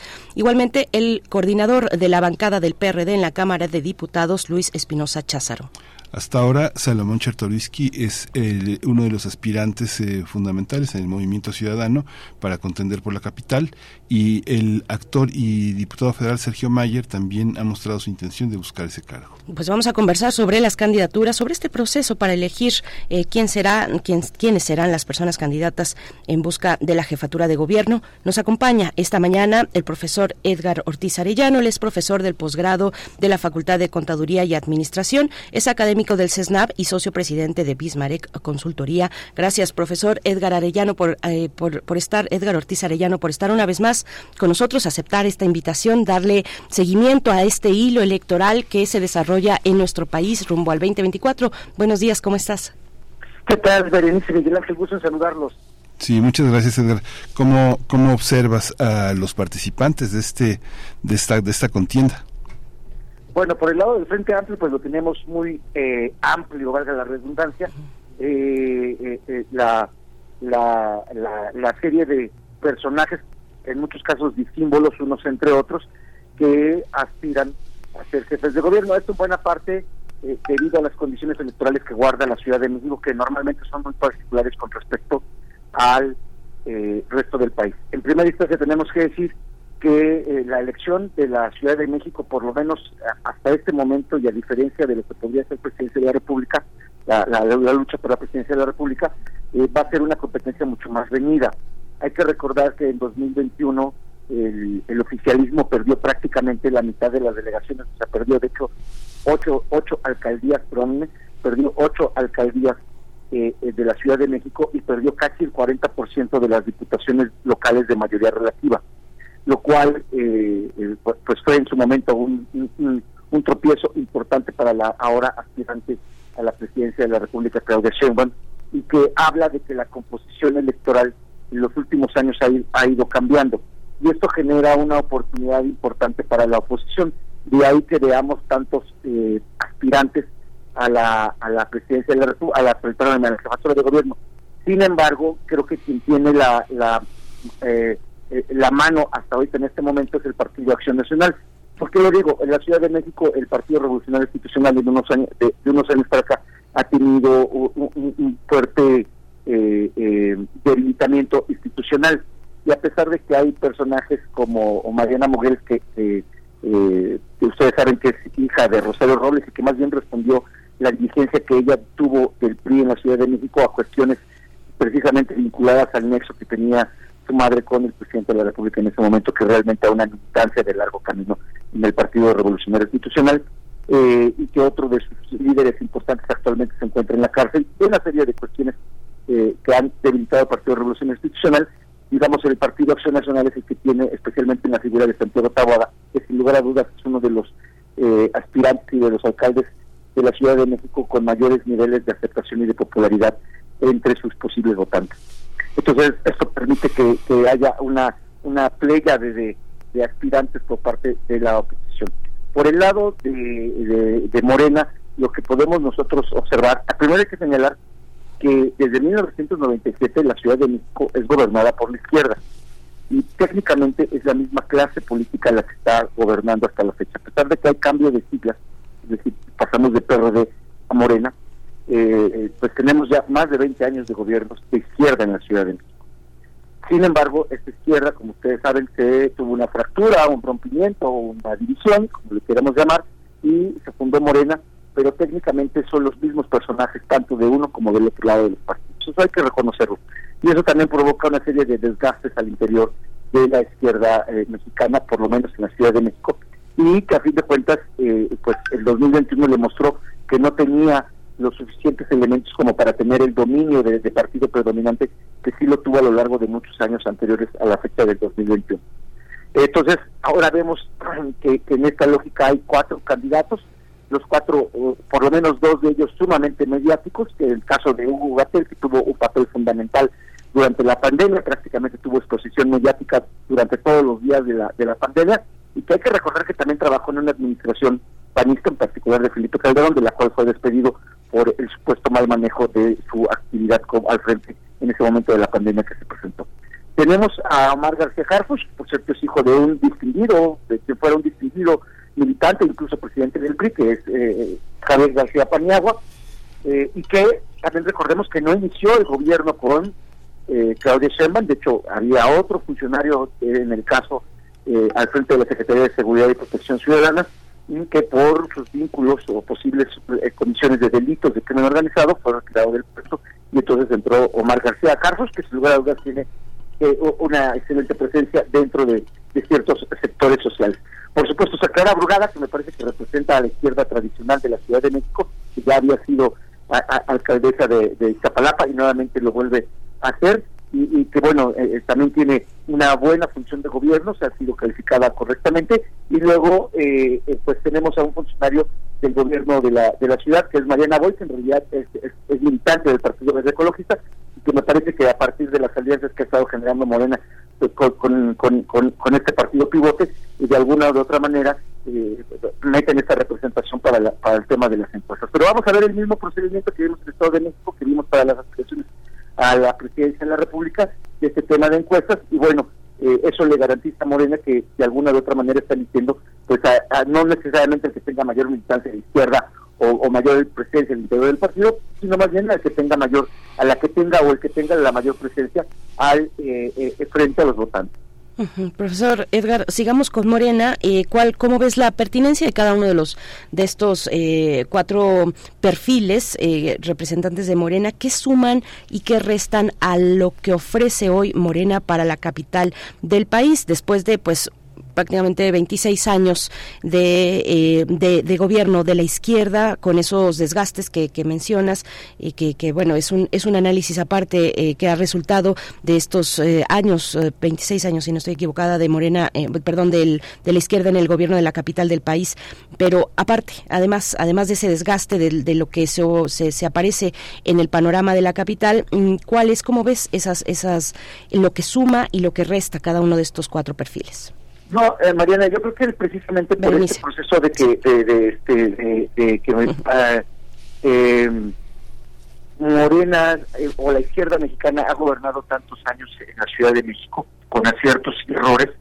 Eh, pareciera que en particular el caso de Morena quiere presentar nuevos rostros, es decir, que no estén tan desgastados políticamente. Y nosotros observamos pa- paradójicamente de los cuatro eh, de los cuatro aspirantes en el caso de Morena, eh, solamente una tiene realmente trayectoria, digamos, al interior del partido y de lucha de izquierda, es decir, que viene de organizaciones o de movimientos de carácter popular, que es Clara Brugada. Sin lugar a dudas, ella tiene una trayectoria importante, además de que es la alcaldesa o era la alcaldesa que gobernaba eh, eh, la alcaldía que tiene más población y por lo tanto también más, mayores recursos financieros, materiales y económicos en la Ciudad de México, que es el caso de Iztapalapa, que no es una alcaldía fácil. Eso le da a ella una gran capacidad de, de, gobierno, eh, le da mucha experiencia, es decir, también le da relevancia en términos electorales. Eh, hay, siempre se dice en el argot que hay dos hay dos eh, alcaldías que deciden la elección de la Ciudad de México. Una es Iztapalapa y la otra es Gustavo Amadero. Pero en el, en el particular, en el caso de Iztapalapa, que es, un, es una alcaldía que tiene una serie de problemas, especialmente de índole social y económico, eh, eso le da a Clara Abogada una gran capacidad en términos de posibilidades de hacer un buen gobierno. Y digamos que es la única que realmente tiene una trayectoria de izquierda eh, eh, de Morena. Entonces, bueno, eso, eso puede generarle simpatías ante el interior de Morena, pero no necesariamente hacia eh, la ciudadanía en general. Hemos estado viendo que la clase media en los últimos años ha mostrado ciertos descontentos precisamente con los gobiernos de izquierda. Es decir, la clase media en particular apoyó de manera eh, irrestricta a la izquierda mexicana, pero parece que de unos años para acá no está sucediendo. Entonces, no necesariamente el votante de clase media podría haberse identificado con Clara Brugada. Y creo que Morena está pensando precisamente en ello. El otro el otro aspirante pues, es, es- es Hugo López Gatel, y ya como lo mencioné, no es un militante de eh, Morena o de la o incluso de alguna de algún movimiento de izquierda, sin lugar a dudas es un hombre inteligente, que tiene junto con Marcelo Ebrard parte de la responsabilidad de lo que fue eh, todo el procedimiento para combatir la pandemia a nivel nacional y tiene una gran capacidad eh, mediática, es un hombre mediático, es un hombre que sabe moverse en los medios, eh, tiene discurso, tiene lógica argumentativa eh, y eso pues obviamente eh, eh, en, en espacios de debate o de discusión pues le, va a dar una ventaja sumamente competitiva, pero me parece que no necesariamente eh, puede representar eh, lo que Morena quiere dar a la ciudadanía, lo que Morena pudiese dar, pero insisto, podría ser quizás un candidato, un aspirante o un candidato atractivo para ciertos sectores de clase media. Pero insisto, aquí lo, aquí me parece que lo, lo interesante es que de los cuatro que hacen, mm, solamente uno tiene realmente una trayectoria eh, de lucha de izquierda o, o vinculado a causas populares. El otro, como ya lo comenté, que es Omar García Carlos, en realidad él, hizo su, su trayectoria, efectivamente él no es político, él, hizo su trayectoria los, eh, principalmente en los medios de seguridad pública y seguridad nacional, y precisamente es en el gobierno de Felipe Calderón eh, y en el gobierno de Peña Nieto, donde él ocupa ya puestos relevantes.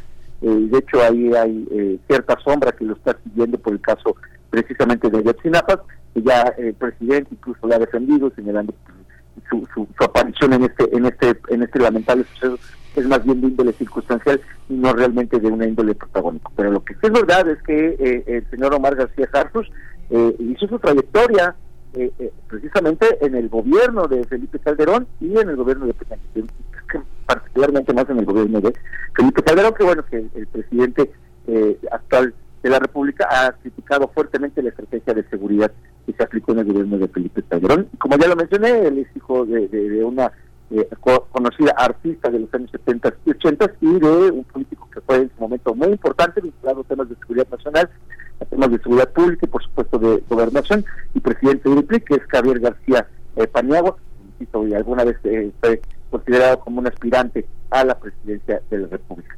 Entonces, eh, no tiene experiencia política, pero bueno, pues en los últimos años parece que ha ganado ciertos espacios al interior de Morena y del gobierno de la ciudad y quizás también nuevamente para las clases medias podría ser un eh, el candidato eh, atractivo.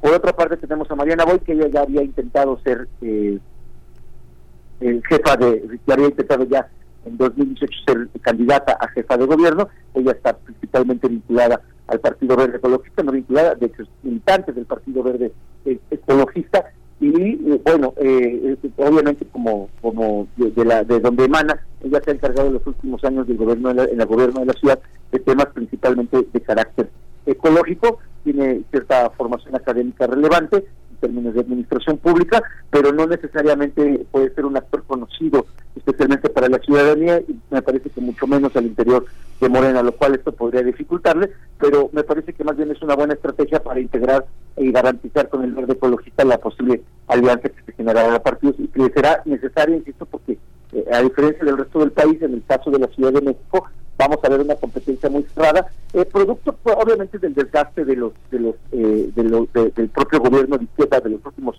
de los de hace poco más de 20 años, eh, según la serie de problemáticas que a todas luces la ciudad de la, de la Ciudad de México vive, no, no tendríamos caso eh, eh, señalarlas o, o- o ampliarlas, pero que están ahí presentes y se viven a diario, cualquiera podría dar testimonio de ello, y eh, o- obviamente, eh, eh, pues también de alguna u otra manera que efectivamente la oposición, si logra en estos meses articular una, una buena estrategia de campaña y elegir al candidato que pudiera, candidato o candidata que pudiese ser la mejor opción en términos de, presencia y conocimiento frente al votante, pues podría poner en problemas la, la, la permanencia de Morena al frente de la jefatura de gobierno y por supuesto eh, con la mayoría en las diputaciones del Congreso local.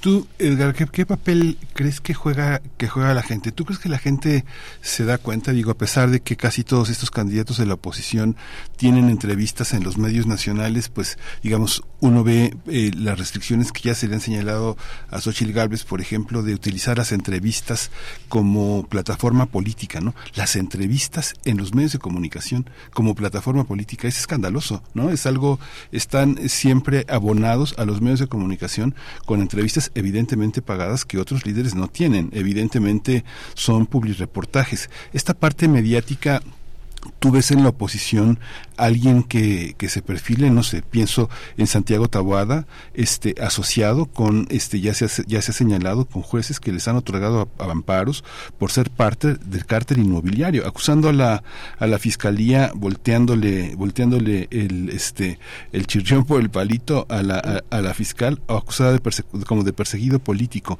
Este, Sandra Cuevas, ¿no? Evidentemente una, un bastión fuerte de Monreal en la Cuauhtémoc, de un PRD, Edgar, que bueno, yo, yo de lo que tú dices, en el sentido en el que no puedo considerar al PRD como parte de una izquierda. Zambrano representa la parte más oscura de lo que eh, llegó al deterioro del, del PRD. ¿Tú lo consideras de izquierda, de verdad? O sea, luego este Sandra Cuevas con una visión totalmente golpista, ¿no? Este hacia la jefatura de gobierno, este hay un discurso completamente vacío. Kenia López Rabadán del PAN, digamos todo lo que representan los avances de la ciudad están representados por el retraso que estas personas representan. ¿Tú ves en la oposición verdaderamente una opción, Edgar? Sí, yo sí, eh, Miguel Ángel, yo sí veo una, una, una importancia, o sea, lo, lo digo a partir de los datos cuantitativos, es decir, los datos cuantitativos de las últimas elecciones nos muestran que efectivamente la ciudadanía le ha dado una relevancia a la oposición, cosa que no tenía, por ejemplo, hace 10 años. Es decir, si comparamos los procesos electorales actuales, por ejemplo, me estoy refiriendo a 2018, 2021 y probablemente 2024, con respecto a procesos electorales anteriores, el dato cuantitativo es firme. Es decir, o sea, la ciudadanía en 2021 le dio ocho delegaciones a la, a la, a la, a la, a la oposición, le dio casi el 40% de las diputaciones locales a la oposición, cosa que no había sucedido anteriormente.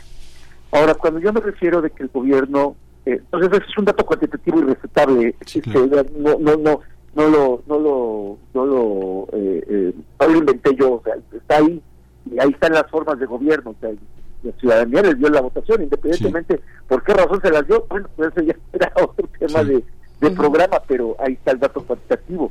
Eh, cuando yo me refiero a la izquierda, más allá si, si algún personaje es de izquierda o no lo es, o los podemos catalogar con ellos, lo que sí es realidad es que desde 1997 hasta 2023, o por lo menos hasta el 2015, cuando se da la el rompimiento con y la formación de eh, Morena, lo que lo que vemos es que por lo menos este PRD y posteriormente Morena se declararon como partidos de izquierda y se han declarado partidos de izquierda. Eh, quizás ya podríamos hacer el análisis y decir, no, pues no lo son, o qué podemos entender por izquierda. Y obviamente estos personajes eh, que sean, pues eh, por lo menos han manejado el discurso de que son de izquierda, aunque no lo sean. Y a fin de cuentas, los personajes que ahora dirigen Morena también pertenecieron al Partido Revolución, al Partido de la Revolución Democrática. El presidente de la República fue fundador y presidente del PRD. Los dos, eh, los dos eh, pues, aspirantes más importantes a la presidencia de la República de ahora Morena, uno fue jefe de gobierno y, el, ot- y la otra fue alcaldesa de la Ciudad de México y su marido fue un militante distinguido del PRD que se había involucrado en un, en un tema eh, lamentable en su momento de, de. Y así podríamos señalarlos, es decir, eh, a eso me refiero en el sentido de que por lo menos en el discurso se han manejado tanto el PRD como Morena como partidos eh, de, izquierda. Quizás eh, también coincido contigo si hacemos el análisis, quizás ningún partido de izquierda y también quizás ningún partido de derecha.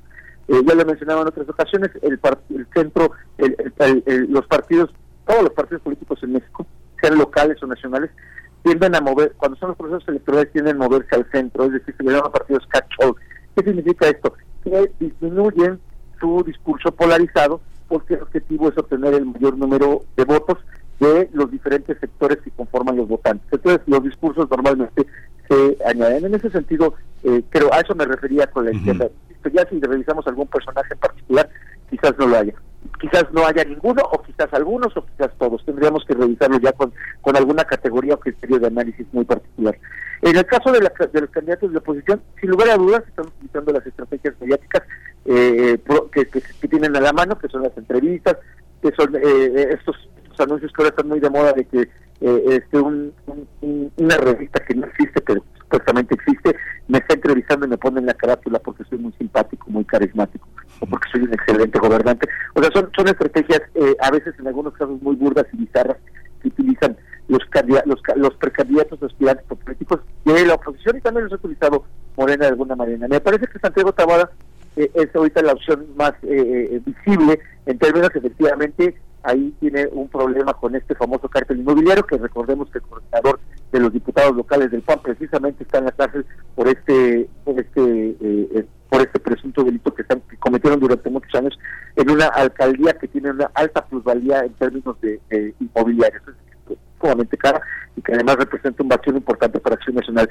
en los últimos 20 años, precisamente el bastión que nunca ha perdido Acción Nacional. Eh, eh, y, obviamente estos candidatos o estos aspirantes que se sienten en oposición y en posible desventaja, pongo de posible desventaja con todas las comillas posibles, eh, Miguel Ángel, eh, eh, obviamente utilizan todo este tipo de estrategias, pero yo creo que aquí lo que la ciudadanía tendríamos que revisar todos sería la forma de gobierno, es decir, el ejercicio de gobierno. Si efectivamente valió la pena transitar de partidos de izquierda, ya hablamos de izquierda, también lo ponemos con las comillas, de izquierda a, eh, a partidos de oposición, es decir, de la alcaldía como es la alcaldía Cuauhtémoc, como es la alcaldía Miguel Hidalgo, como es la alcaldía Álvaro Obregón, como es la alcaldía Tlalpan, como es Coyoacán, si realmente valió la pena y hay un cambio de mejora en la ciudadanía y todavía falta, ahí el PRI tiene, en el caso de Rubalcaba, alcalde de, de, de pues un as bajo la manga también es de los alcaldes que son eh, mejor evaluados. Esto, cuando cuando me refiero a mejor evaluados, antes de que los amigos de Twitter me digan algo, cuando me refiero a, evaluar- a mejor evaluados que sale, eh, no significa que haya hecho un buen gobierno. O sea, lo que me refiero es que la percepción de la ciudadanía, eh, digamos, en términos cuantitativos, obtienen los valores más altos. A eso me refiero a, a, a- esta cuestión. Ya, si es buen gobierno no, eso los ciudadanos tendrán que evaluarlo en las urnas y decir si realmente fueron un, si es un buen gobierno el que realizaron estos alcaldes de oposición, que efectivamente en algunos casos el estilo no es el mejor. Eh, creo que eh, cuando los cuando hay gobiernos divididos, me refiero cuando hay dos gobiernos de diferentes partidos, y la confrontación, eh, la estridencia, como lo ha manejado la alcaldesa de la Cuauhtémoc, eh, creo que no es el mejor camino para la ciudadanía. Quizás para sus intereses mediáticos sí sea el mejor camino, pero para la ciudadanía y para las políticas públicas no necesariamente eh, eh, hay buenos resultados eh, que se transforman en mejor y cali- en mejor calidad de vida para los habitantes de las alcaldías donde está gobernando la oposición. Sí, profesor Edgar Ortiz. Bueno, estamos al cierre. Te, pregunto, bueno, con todos estos perfiles que, que hemos comentado, Rubalcaba, de Coajimalpa, este Tabuada, pues con, con, con ese, con, con el tema importantísimo que trae de el cártel inmobiliario en la capital del país, ¿cómo tú, tú ves, eh, digamos que fue una decisión, una buena decisión, una, cor- una correcta decisión, la del frente opositor, poner a Xochitl Galvez en la carrera presidencial cuando tenía eh, tal vez un mejor impulso, mejores posibilidades para la capital del país. Un par de minutitos que nos puedas eh, compartir cómo Sí. ves esa cuestión. Berenice, disculpa, hace rato te cambié el nombre. No, no te preocupes. por estar, por, por Sí. estar pensando en Mariana Boy, te ofrezco una gran disculpa. No, no, no. Aquí a tus radioescuchas. Eh, no, Berenice, efectivamente, me- bueno, eh, hay que señalar que el caso de Xochitl Galvez es lo que diría este eh, eh, eh, eh, eh, especialista en prospectiva Nicolás Talés, es un cisne negro. Es decir, en realidad me parece que Xochitl Galvez iba para la jefatura de gobierno, de hecho esa era su aspiración de ella, ella siempre ha estado vinculada eh, a, los temas de la Ciudad de México, para bien o para mal, y pero eh, a partir de toda la lucha mediática que tuvo con el presidente de la República, y me parece que ahí hubo un error en la parte de comunicación política de presidencia, generó que un personaje que no tenía pisos hasta ese momento de alcances nacionales, pues ahora lo tuviera. Entonces, en ese caso, me parece que la oposición aprovechó la circunstancia coyuntural de un personaje como Xochitl Galvez, que, insisto, es sumamente local, o era sumamente local, y lo convirtieron a partir de la, insisto, de este manejo incorrecto por parte de Presidencia de la República de la, de la comunicación política, provocó que se convirtiera Xochitl, eh, Xochitl Gálvez en este cisne negro, es decir, en un acontecimiento inesperado que no se vislumbraba, pero que además después de que sucedió, pues to- todo el mundo damos una serie de explicaciones como si fuese algo que iba a pasar de manera muy lógica. En realidad creo que fue un evento eminentemente coyuntural y creo que ella tenía, eh, obviamente tenía posibilidades de ser eh, eh, una aspirante y una candidata importante para la jefatura de la Ciudad de México. También ella tiene cierto cierta presencia en, sectores eh, eh, eh, eh, de votantes de la Ciudad de México relevantes, pero bueno, la verdad es que si revisamos, eh, Berenice, en los últimos años, eh, pues la oposición ha estado sumamente desgastada y desdibujada, es decir, no había personajes relevantes de arrastre mediático y de arrastre electoral en ellos hasta este hasta este momento y de hecho todavía no los hay o sea si nosotros revisamos las encuestas Xochitl Gálvez está 15 puntos abajo con respecto a Claudia Sheinbaum. O sea digamos o sea tampoco tampoco digamos hubo una mejora sustantiva. Y en el caso de la Ciudad de México la oposición ahorita sin, la- sin- sin candidatos la oposición está entre 8 y 9 puntos abajo pero o sea que si hay posibilidades de remontarlos insisto, no es una opinión de mía, es a partir de los datos cuantitativos que tenemos de los procesos electorales anteriores. Entonces, eh, creo que ahí Xochitl Galvez, eh, pues bueno, creo que creo que se sacó la lotería pasándose a, la- a la jefatura del gobierno y habrá que ver si de todos estos personajes de la oposición eh, tienen la suficiente inteligencia para consolidar una candidatura lo suficientemente sólida que pudiese presentarse frente a Moreno. La rifa del tigre será tal vez, querido Y Edgar eso sí es de Ortiz. negro. Un cisne negro. Muchas gracias, Edgar Ortiz Arellano, profesor del posgrado de la Facultad de Contaduría y Administración. Pues estaremos, eh, pues obviamente, llamándote más adelante, viendo cómo pues se desenvuelve este proceso. Hay que ver también, pues sí, cómo se dan los procesos internos en la en la alianza opositora, eh, en, en propio Morena y sus aliados. Muchas gracias por la hora, profesor. Eh, muy buen día para ti. Gracias, gracias, Berenice, Miguel Ángel. Gracias, a ustedes y a todos los que nos escuchan. Muchas gracias. Vamos a ir con la curaduría de Bruno Bartra, Piece of My Heart, de Big Brother and the Holding Company. Vamos a irlo.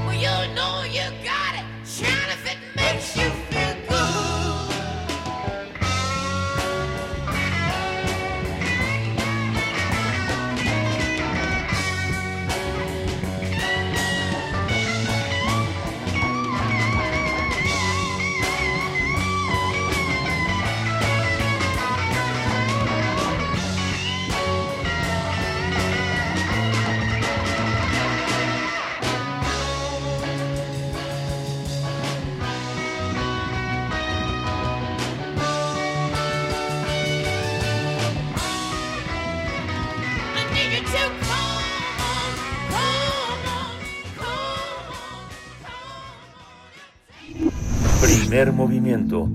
Hacemos comunidad con tus postales sonoras. Envíalas a primermovimientounam.gmail.com Nota del día. La frontera sur de Texas mantiene un estado de emergencia en el sector de Eagle Pass por una nueva llegada masiva de migrantes. La, la llegada de cientos de inmigrantes ha provocado que muchos de ellos permanezcan debajo del puente que comunica Piedras Negras en el estado de Coahuila con Eagle Pass, ubicado en el estado de Texas, ya que buscan que los oficiales de la patrulla fronteriza los procese. Esta situación provocó que el alcalde de Eagle Pass, Rolando Salinas Jr., declarara a la zona como estado de emergencia para disponer de recursos y atender el flujo, el flujo de migrantes que atraviesa el río Bravo en la frontera de ambos países. En los últimos días, las autoridades eh, han reportado la muerte de un niño de tres años y la de un hombre cuyos cadáveres fueron hallados al norte de las barreras flotantes con alambres de púas que Texas instaló en Río Grande para disuadir el cruce de inmigrantes. Semanas atrás, Ferromex anunció por su parte la suspensión temporal, temporal de las operaciones en 60 trenes de carga en diferentes rutas en el norte del país. Esto se debe al incremento en el número de, de personas migrantes que se colocan en las vías del tren, situación que pone en riesgo su vida. En los últimos días también miles de migrantes originarios de Venezuela, Honduras y El Salvador están varados en tramos ferroviarios ya que el personal de ferrocarriles mexicanos frenó sus operaciones frustrando los planes de los migrantes que pretendían llegar a Torreón y llegar luego a Ciudad Juárez para trasladarse a Estados Unidos. Pues vamos a hacer un balance, un análisis sobre esta ola masiva de personas migrantes hacia los Estados Unidos que cruzan nuestro país. Este día nos acompaña la doctora Elisa Ortega Velázquez, investigadora eh, titular y coordinadora de la línea de investigación institucional, promoción y protección de los derechos de la infancia y también del Seminario de Estudios Críticos, Derecho y Migraciones en el Instituto de Investigaciones Jurídicas de la UNAM. Gracias, doctora Elisa Ortega, por aceptar esta invitación. Buenos días. Hola, muy buenos días, Berenice y Miguel Ángel, y también muy buenos días a todo el auditorio. ¿Cómo, cómo, hola Elisa, ¿cómo observa este, este paisaje tan complejo? Por una parte, lo privado, lo público, Estados Unidos y la propia, las propias características particulares de la caravana, ¿no? Sí, este, bueno, pues eh, como bien dices Miguel Ángel, observamos una mezcla de actores que están presentes en todos estos procesos migratorios, ¿no? A la par de, eh, pues las consecuencias, eh, de un lado me parece, de la cantidad de personas migrantes que han estado en espera en México, ¿no? Desde que terminó el título 42 en mayo pasado y se empezaron a implementar nuevas medidas eh, de parte de Estados Unidos para procesar solicitudes de asilo, ¿no? Y otro tipo de entradas, ¿no? A la par también de pues un fuerte aumento de personas venezolanas que cruzan el tapón del Darién, ¿no? Este trecho selvático, ¿no? Entre Panamá y Colombia, ¿no? Y pues bueno, los datos del gobierno panameño muestran que el número de migrantes, eh, especialmente de nacionalidad venezolana, ha ido en aumento, ¿no? Este, entonces me parece que estos dos factores y también creo que un tercero podría explicar este este aumento de pues de migrantes, ¿no? Que, que intentan llegar a Estados Unidos, pues es también el número de migrantes mexicanos, ¿no? Que ha ido en aumento en los últimos meses por el incremento de violencia en ciertas regiones de nuestro país, que pues ha alimentado también estos estos números de, de personas migrantes que intentan llegar al norte, ¿no? Sabemos todo lo que ha estado pasando, ¿no? En, Guerrero, en Jalisco, ¿no? En, en Veracruz, en Tabasco, o sea, tenemos también incrementos de violencia importante de parte de nuestro país. Entonces, como que son una mezcla de, factores que eh, creo que nos permitirían ir entendiendo este aumento que vemos a finales de septiembre de personas que están desesperadas y que intentan eh, llegar a Estados Unidos, ¿no? Este, y bueno, pues también eh, creo que, bueno, entonces serían cuatro factores, ya, eh, me corrijo a mí misma, ¿no? Eh, pues también la ampliación del estatus de, de protección temporal para venezolanos, que también eh, recientemente se anunció en Estados Unidos y que pues de alguna manera pues permitiría trabajar de manera eh, legal, aunque no es un paso, digamos, hacia la, la residencia, pero ya es, digamos, un, una esperanza, ¿no? Para todas estas personas a las que ya llegaron a Estados Unidos de nacionalidad venezolana, que eh, pues les permite como, pues eso, ¿no? Tener una, una, una esperanza en todo este panorama, pues, bastante sombrío, me parece. Sí, doctora Elisa, ¿cómo, bueno, pues eh, Estados Unidos atraviesa un ambiente electoral que eh, tiene sus efectos en el abordaje mediático de la cuestión migrante y también en el tratamiento político. En lo mediático y en lo político, ¿cómo, cómo se ve eh, pues lo que está ocurriendo frente al fenómeno migrante en los Estados Unidos con este contexto el electoral? Sí, bueno, pues eh, sabemos que siempre el tema migratorio ha sido un bastión en, en las elecciones, ¿no? Lo, lo hemos visto en las últimas décadas en, en el vecino país, ¿no? Eh, Joe Biden yo creo que ha estado su administración ha estado plagada en temas eh, de, de problemas en, en la frontera, ¿no? Desde sus primeros meses, ¿no? Este, pues también con todo lo que había hecho Donald Trump, ¿no? En, en, en los cuatro años previos, ¿no? Tenemos también pues el tema de la pandemia, ¿no? Este, y vemos cómo pues no se llegan eh, a poner de acuerdo en, en, los dos partidos políticos, ¿no? Para pues tener esta esta anhelada reforma eh, migratoria, ¿no? Este, pues hemos tenido como como yo creo que puntos importantes eh, en, estos temas migratorios durante estos años que lleva eh, Biden en, en, en el poder, ¿no? Yo creo que, pues, por ejemplo, de, la, de los últimos sucesos, ¿no? Vemos este envío de migrantes de estados eh, republicanos a, demócratas, ¿no? Como, pues, Nueva York, California, Illinois, ¿no? Entonces vemos como, pues, un- una situación un tanto esquizofrénica, ¿no? Entre las respuestas de unos estados en Estados Unidos y otros, ¿no? Florida, ¿no? Con, con la ley que se aprobó, pues, recientemente en el verano, este, y, y bueno, pues ahorita lo que lo, lo que ha hecho Biden pues es criticar, ¿no? A los republicanos, ¿no? Este, tuvo- tuvieron apenas este esta gala anual del Instituto del Grupo de Legisladores Hispanos del Congreso en Estados Unidos, pues lo que hizo el presidente Biden fue pues decir que los republicanos han eh, han frenado no los intentos de reforma migratoria no de otro lado pues están los republicanos MAGA no de, que apoyan a Trump de Make America Great Again no entonces este pues en ausencia de una reforma migratoria integral pues lo que se han ido haciendo pues ha sido poner como parches no Eh, a través de políticas de acciones ejecutivas que vienen desde la administración no y pues bueno el último es es, es este intento no de, de hace unos días no de, de ampliar el estatus de protección temporal para venezolanos hasta marzo del del año que que viene no a la par de pues de seguir desplegando este pues nuevos eh, efectivos en el sur de, de, de Estados Unidos, ¿no? Aumentar los elementos de la, de la patrulla fronteriza y seguir poniendo también esta presión a México, ¿no? Esta presión a México de frenar la migración, este, pues centro y sudamericana desde, pues, desde aquí, ¿no? También, pues, en el caso de México, pues, yo creo que estamos presenciando, yo creo que por primera vez, como la migración sudamericana está rebasando la, a la centroamericana, que ha sido la que tradicionalmente pues hemos tenido eh, en este país, ¿no? Como migración de tránsito.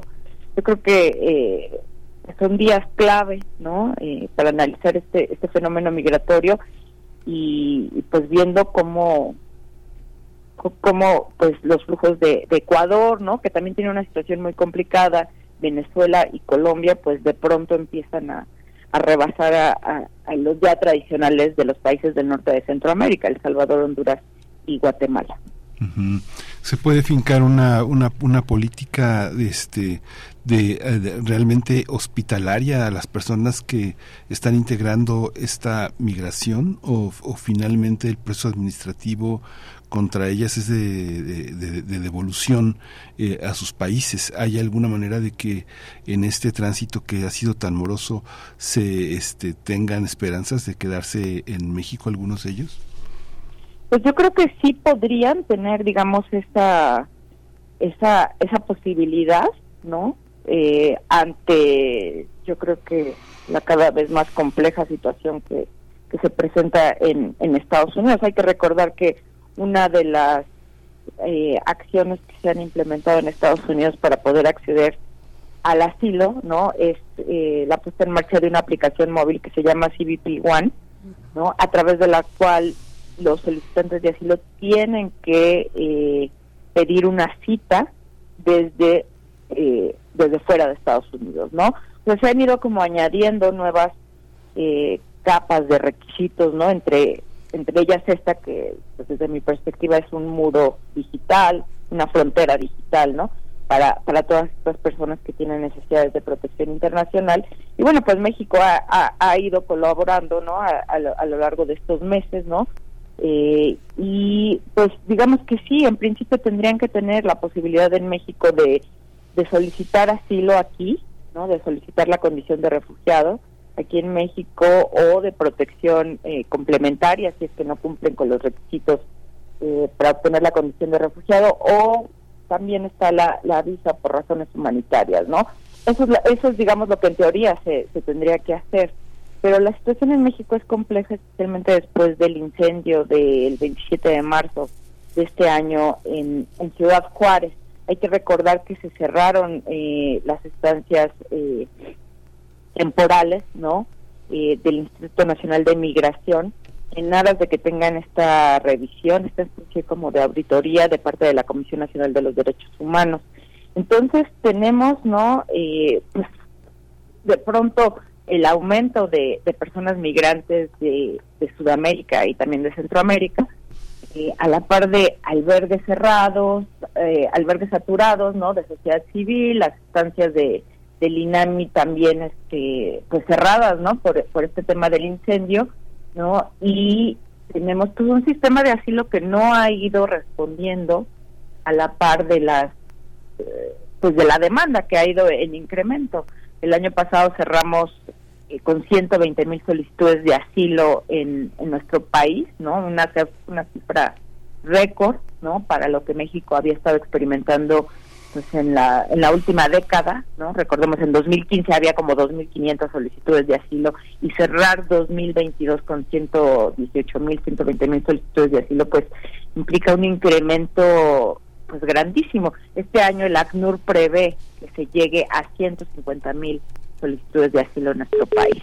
Entonces, eh, pues de, de un lado tenemos, digamos, el discurso político demagógico, ¿no? De parte de la administración eh, federal, ¿no? Que dice que pues hay que entender el tema de los flujos migratorios, que hay que darle un enfoque humanista, este, eh, no criminalizante, pero de otro vemos pues eh, pues el aumento de, de detenciones, de deportaciones en, en caliente, ¿no? Que impiden que las personas migrantes este, pues puedan pedir asilo en México. Es más, no se les informa que tienen ese derecho de solicitar asilo, ¿no? En, en nuestro país. Entonces, de pronto, pues México empieza a ser como una puerta giratoria, porque las personas lo van a volver a intentar. Sean de centro de Sudamérica, lo van a volver a intentar, porque pues la situación en, en sus países no pues, no no ayuda, al contrario, pues se ha ido exacerbando la situación de, de violencia, de crisis eh, de violencia de género, de, de, de todo el tema medioambiental, ¿no? Y también, pues obviamente la parte económica, ¿no? También eh, juega juega una parte importantísima, son flujos mixtos lo, lo que estamos presenciando. Sí. Entonces, eh, pues yo creo que es como como es el panorama que vemos actualmente. Sí, doctora Elisa, bueno, por último, para el cierre de esta charla, ¿cómo eh, se- ya, ya estamos en el tramo último, en el último tramo de, de- este gobierno? ¿Cómo ves eh, pues eh, eh, ese cierre?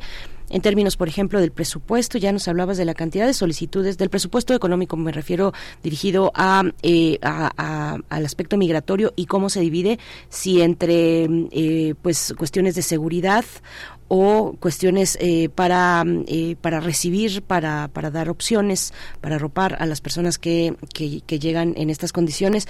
Cómo ves no con todas esas con todo este panorama la, la comar pues rebasada no se dan abasto en la solicitud de las eh, en, las solicitudes de asilo que reciben de refugio eh, cu- cuestiones de presupuesto último año de este gobierno. Cómo cómo estás viendo la situación Pues eh, en realidad el panorama no es muy distinto a lo que hemos visto en, en los años de, de este sexenio, ¿no? Eh, lo que estuvimos presenciando fueron eh, decrementos al presupuesto, por ejemplo, de la Comisión Mexicana de Ayuda al Refugiado. En algún punto del sexenio había la esperanza de aumentar, pues digamos, de manera muy importante el presupuesto de Comat al unirse esta, esta entidad de, de la Secretaría de Gobernación a una comisión de asuntos migratorios, ¿no? Que también tiene, pues, ahí un, una partida presupuestal importante. Sin embargo, este, digamos, anunciado cambio no no llegó, o sea, al menos hasta el momento no ha llegado, ¿no? Y eh, lo que sí llegaron fueron muchísimas más solicitudes de asilo, ¿no? eh, como, como decíamos hace un ratito, ¿no? Pues se prevé que se cierre el año con, con 150 mil solicitudes de asilo, ¿no? El, el aumento de capacidad eh, operativa eh, y financiera en Comar, pues ha sido realmente pues muy muy poco. Yo creo que de hecho pues los, el personal de Comar, yo, yo creo que hace unos esfuerzos gigantes, ¿no? A- para, para el, digamos, la cantidad de, de solicitudes de asilo que tienen que, que procesar. Obviamente esto es insuficiente, ¿no? Y tiene consecuencias pues, importantes en, en temas de derechos y de acceso a justicia y de acceso al, asilo, ¿no? De, las personas eh, pues, con, necesidades de protección internacional. Entonces, pues desafortunadamente en temas presupuestarios esto no no va a mejorar para este último año de- del del presidente López Obrador. no eh, vamos a seguir de un lado con la parte del discurso demagógico no que, que vemos pues todas las mañanas no de decir no nuestros hermanos migrantes y demás pero cuando ya eh, se trata de, de ver la acción materializada en política pública no que cristalice lo que dice nuestro marco normativo en temas de, de asilo y las obligaciones internacionales que tiene México también no olvidemos que pues la obligación es, es doble de parte de México a nivel eh, nacional y su legislación y a nivel internacional. Entonces, eh, pues cuando vemos esto, ¿no? pues eh, y, que el presupuesto sigue sin aumentar y sin y sin que haya pues este aumento de capacidad operativa y financiera de parte de Comer, pues vemos que el panorama pues es más bien desolador, ¿no? Con un México con poco presupuesto para atender estos temas, ¿no? Con mucha presión de parte del del, del país del norte, ¿no? Y un aumento que yo creo que va a seguir en, en temas de, de la de la población de Venezuela, Ecuador y Colombia, ¿no? Más la ya tradicional de los nacionales del norte de, Centroamérica. Pues muchísimas gracias, doctora eh, Elisa Ortega Velázquez, investigadora titular y coordinadora de la línea de investigación institucional de promoción y protección a los derechos de la infancia, este, por toda esta, por toda esta claridad y toda esta orientación para ver un tema tan complejo como este, pues espero que pues sigamos en comunicación para seguir conversando el tema. Muchas gracias, doctora. Claro que sí, cada sus órdenes. Que tengan muy buen día. Gracias. Hasta luego. Igualmente, hasta pronto, doctora Elisa Ortega, investigadora del Instituto de Investigaciones Jurídicas de la UNAM. Nosotros nos despedimos de Radio Nicolaita con música, la propuesta de Bruno Bartra con música del 68, un año que transformó al mundo. Se trata, bueno, nos vamos a quedar con Nina Simón. Después de esto, vamos al corte y volvemos.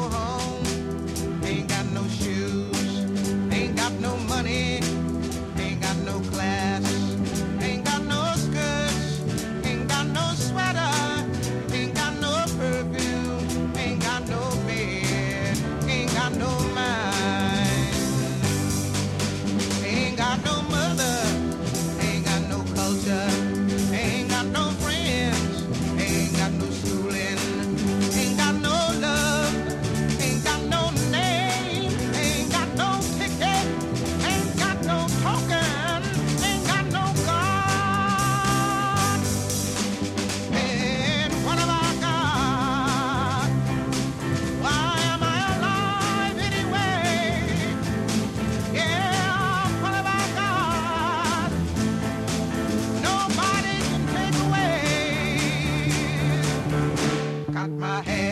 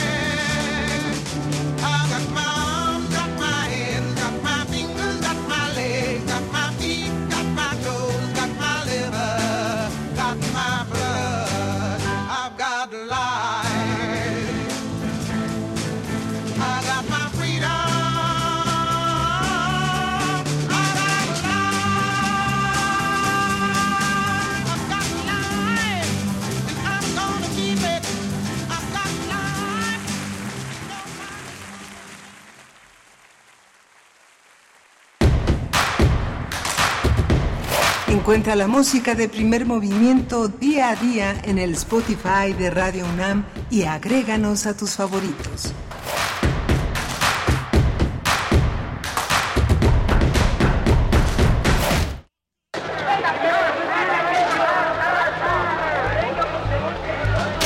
Cada año recordamos el horror vivido por los estudiantes en la Plaza de las Tres Culturas.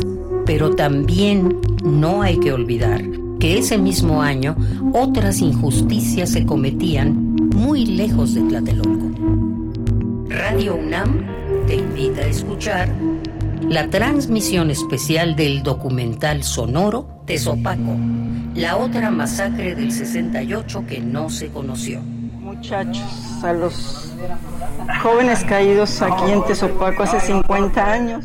Una investigación de Jessica Trejo sobre un grupo de jóvenes militantes ejecutados en Sonora. Lunes 2 de octubre a las 11 horas por el 96.1 de FM. 2 de octubre. No se olvida por más de una razón. Radio UNAM. Experiencia sonora. Ahí viene la cuarta transformación, con este ritmo que está sabrosón, unidos en una revolución que mi México lindo merece hoy. Ay, a la izquierda toma el corazón. PT, PT es la cuarta T, PT, PT es la cuarta T, PT es la cuarta transformación porque México merece más. Ay, PT. PT es la 4T.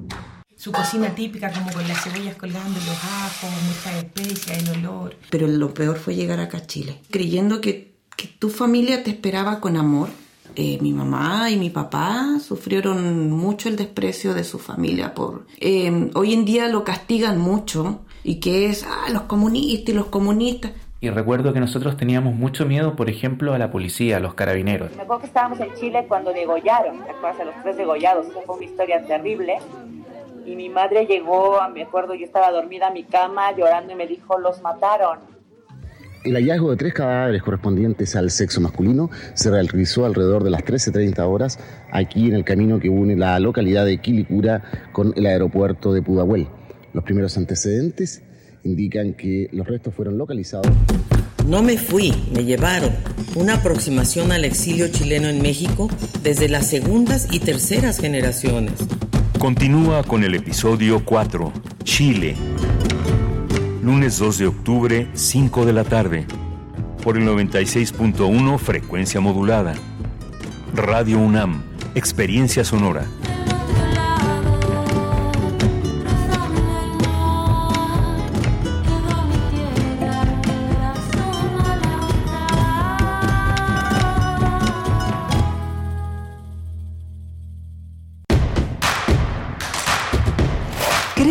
Escucharte.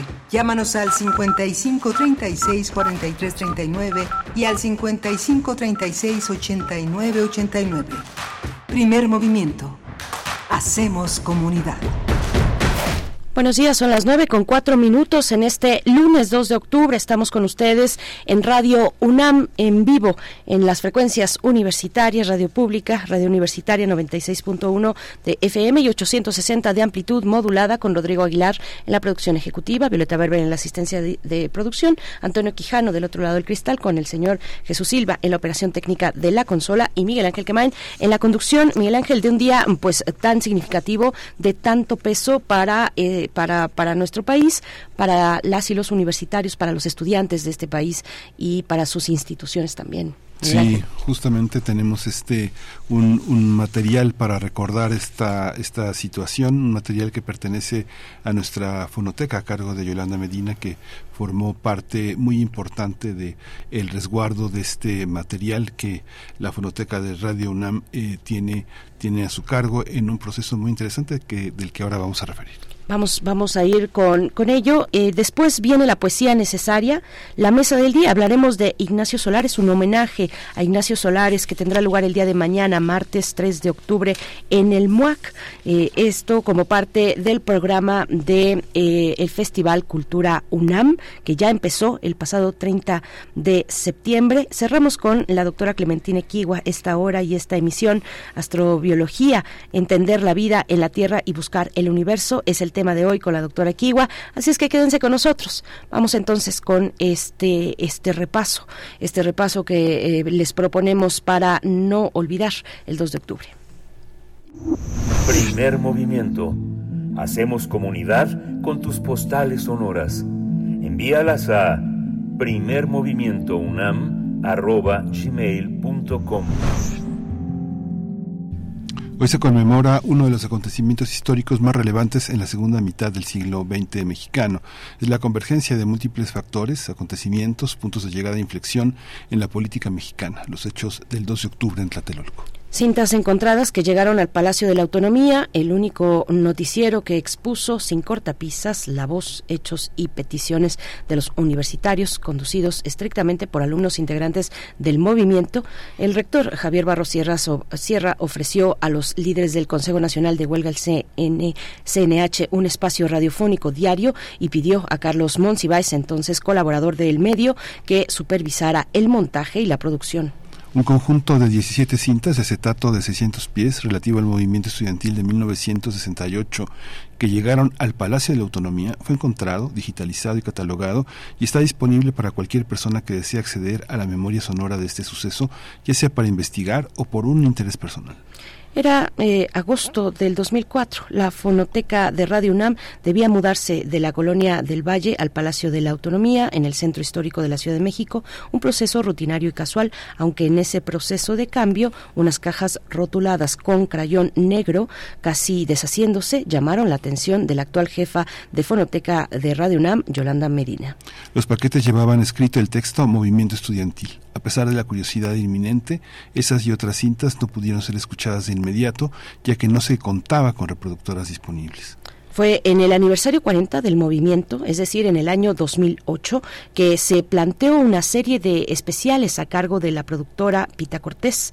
El audio sorprendió a quienes lo escucharon. eh, lo escucharon. Eran 17 cintas que contenían algunas grabaciones del movimiento estudiantil Informa, el espacio radiofónico que ofreció el rector Barrosierra a los líderes del Consejo Nacional de Huelga.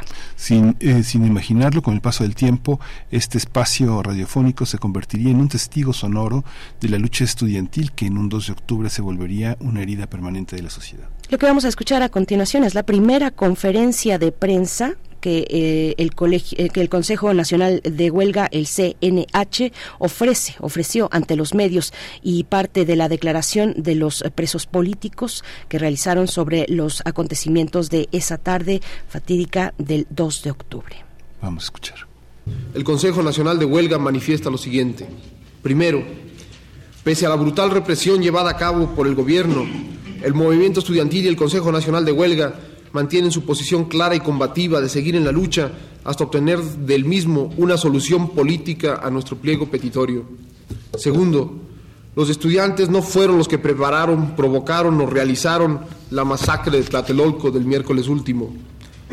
En todos los actos convocados por el Consejo Nacional de Huelga se demostró ampliamente un repudio a la provocación y a la violencia. El Consejo Nacional de Huelga siempre ha exhortado a sus miembros y representados para que la eviten en cualquier forma. Los sucesos de Tlatelolco son un síntoma más de la división creciente en el seno del propio gobierno y de los alcances críticos a que ésta ha llegado. Declaramos que el Consejo Nacional de Huelga no apoya ni apoyará a quienes intenten utilizar el movimiento estudiantil como un pretexto para impedir la vida constitucional del país, ni tampoco a grupos que han pretendido escudarse en los estudiantes con propósitos personales o de facción. Grupos de choque muy bien armados y con un plan perfectamente calculado, al servicio de intereses de una de las facciones en pugna, dieron un pretexto para propiciar la represión militar y ametrallaron al ejército y al pueblo reunidos con motivo del mitin del miércoles 3 de octubre en la Plaza de las Tres Culturas. A su vez, la tropa respondió el fuego no solo contra los francotiradores, sino también contra la multitud. El número de muertos civiles rebasa a los 150 y el de los militares el número de 40. El propósito evidente de esta acción era aprender al Consejo Nacional de Huelga para descabezar el movimiento, dificultar la posible solución pacífica del movimiento que empezaba a vislumbrarse y amedrentar a la población para evitar su participación en las actividades políticas. Tercero, en vista del llamado a la unidad frente a los intereses extranjeros hecho por la Cámara de Diputados, el Consejo Nacional de Huelga manifiesta que en caso que los señores diputados tuvieran conocimiento de una conjura internacional que tratara de aprovecharse de la situación existente, que el único culpable de ella es el gobierno federal por no haber atendido las seis demandas que incluye nuestro pliego petitorio, lo cual es desde hace tiempo evidentemente mayoritario y popular. La posición de la Cámara de Diputados desvía totalmente la atención y confunde aún más a la opinión pública.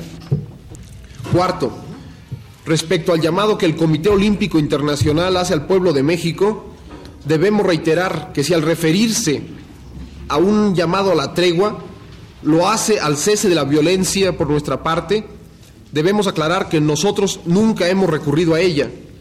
Si a lo que se refiere es a la suspensión de hacer uso de las libertades que nuestra Constitución garantiza, estamos en el deber de manifestar que no estamos dispuestos a renunciar a nuestros derechos, a las libertades de expresión y de reunión, con Olimpiado sin ella. Que vivan los estudiantes, jardín de nuestra alegría. Son aves que no se asustan de animal ni policía. Y no le asustan las balas ni el ladrar de la jauría. Caramba y zamba la cosa, que viva la astronomía. Me gustan los estudiantes que rugen como los vientos cuando le meten al oído sotanas y regimientos, pajarillos libertarios igual que los elementos. Caramba y zamba la cosa, que viva lo experimento.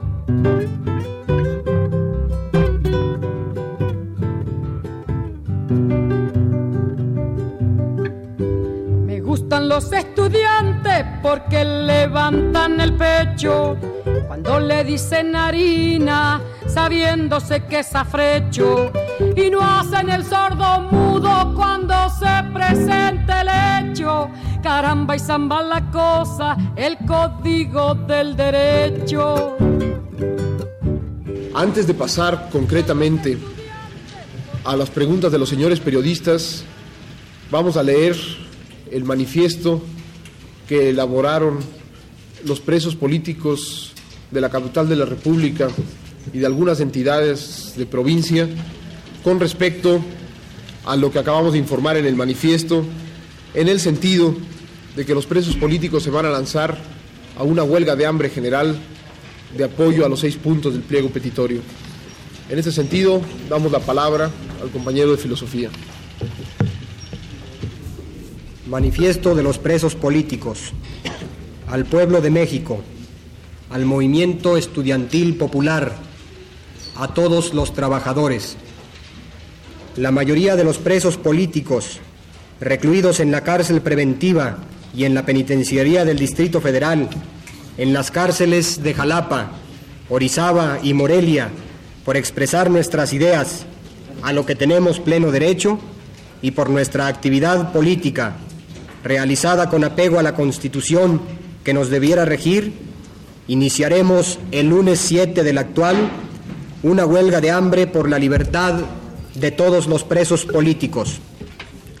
En los dramáticos días que vivimos, México ha alcanzado el primer puesto en el número de presos políticos. En competencia abierta con todo tipo de gorilatos, el gobierno ha desatado la ola de violencia más bárbara y sangrienta que se recuerda desde los tiempos del porfiriato. Decenas de personas han sido asesinadas a mansalva en las calles. Las instituciones culturales han sido convertidas en cuarteles. Las cárceles están atestadas de luchadores por la democracia.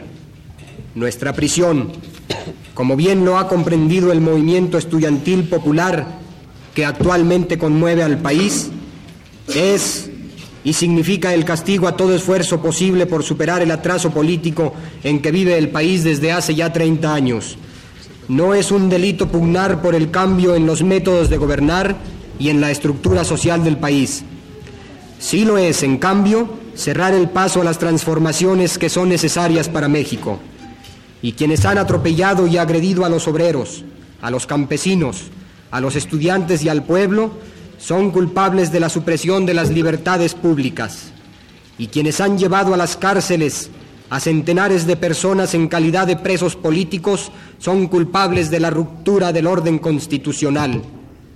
La prisión no ha significado y no significará nuestra liquidación como luchadores por los intereses de nuestro pueblo. Somos y seguiremos siendo militantes activos por la democracia, por los cambios radicales que exige el país y por abrir paso al futuro desarrollo social de México. Me gustan los estudiantes que con muy clara elocuencia a la bolsa negra sacra le bajo las indulgencias, porque hasta cuando nos dura, señores, la penitencia. Caramba y zamba la cosa, que viva toda la ciencia. Caramba y zamba la cosa, que viva toda la ciencia.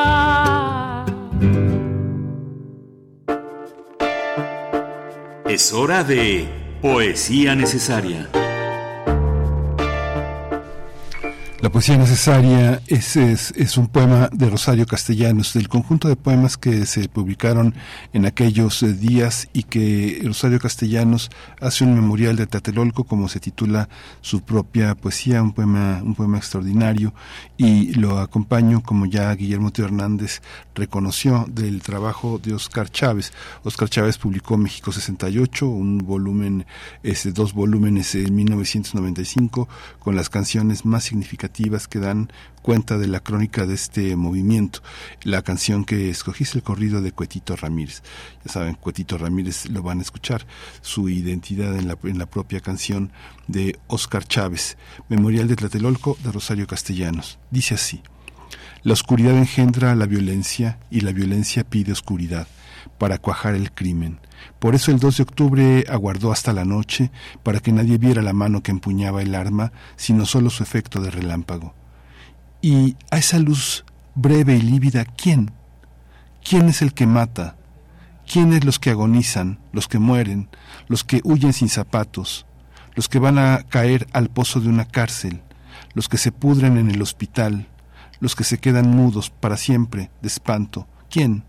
¿Quiénes? Nadie. Al día siguiente, nadie. La plaza amaneció barrida. Los periódicos dieron como noticia principal el estado del tiempo. Y en la televisión, en el radio, en el cine, no hubo ningún cambio de programa, ningún anuncio intercalado, ni un minuto de silencio en el banquete, pues prosiguió el banquete. No busques lo que no hay, huellas, cadáveres, que todo se le ha dado como ofrenda a una diosa, a la devoradora de excrementos no hurgues en los archivos, pues nada consta en actas, mas he aquí que toca una llaga. Es mi memoria, duele, luego es verdad, sangre con sangre, y si la llamo mía, traiciono a todos. Recuerdo, recordamos, esta es nuestra manera de ayudar a que amanezca sobre tantas conciencias mancilladas, sobre un texto iracundo, sobre una reja abierta, sobre el rostro amparado tras la máscara. Recuerdo, recordamos hasta que la justicia se sienta entre nosotros.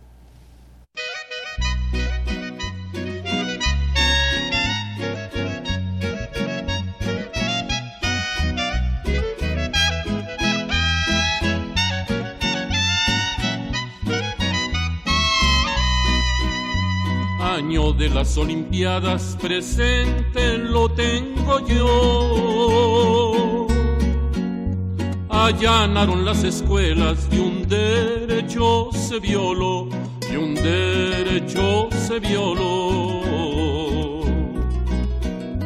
La prensa siempre vendida al pueblo mal informó. Y a todos los estudiantes como pillo se exhibió, como pillo se exhibió pero oigan bien los sucesos de lo que en verdad pasó. De la terrible desgracia que a México sacudió, que a México sacudió. Los granaderos de Cueto llegaron a apaciguar y a todos los estudiantes comenzaron a golpear, comenzaron a golpear.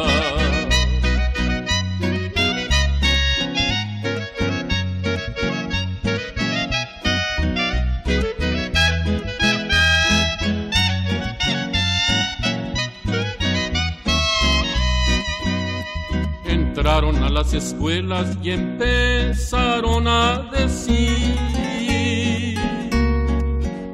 son órdenes superiores que tenemos que cumplir, que tenemos que cumplir. Las órdenes del gobierno son órdenes de acabar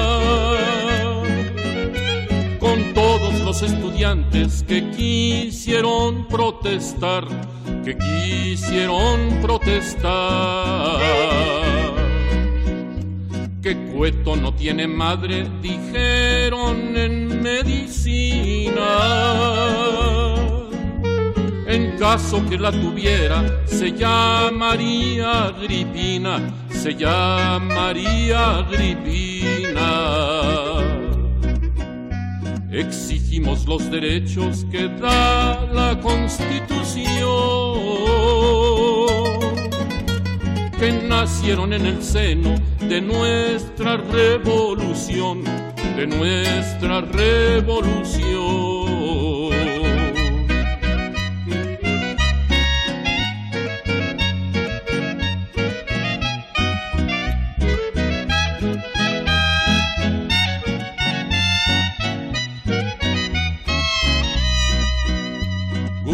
Es un desgraciado, no se cansan de decir.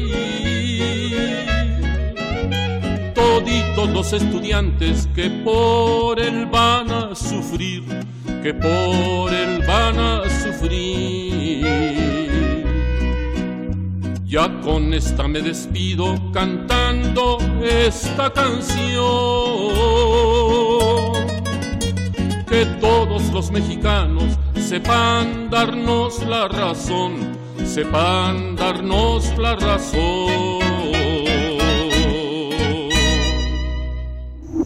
Primer movimiento. Hacemos comunidad con tus postales sonoras. Envíalas a primermovimientounam.gmail.com La mesa del día.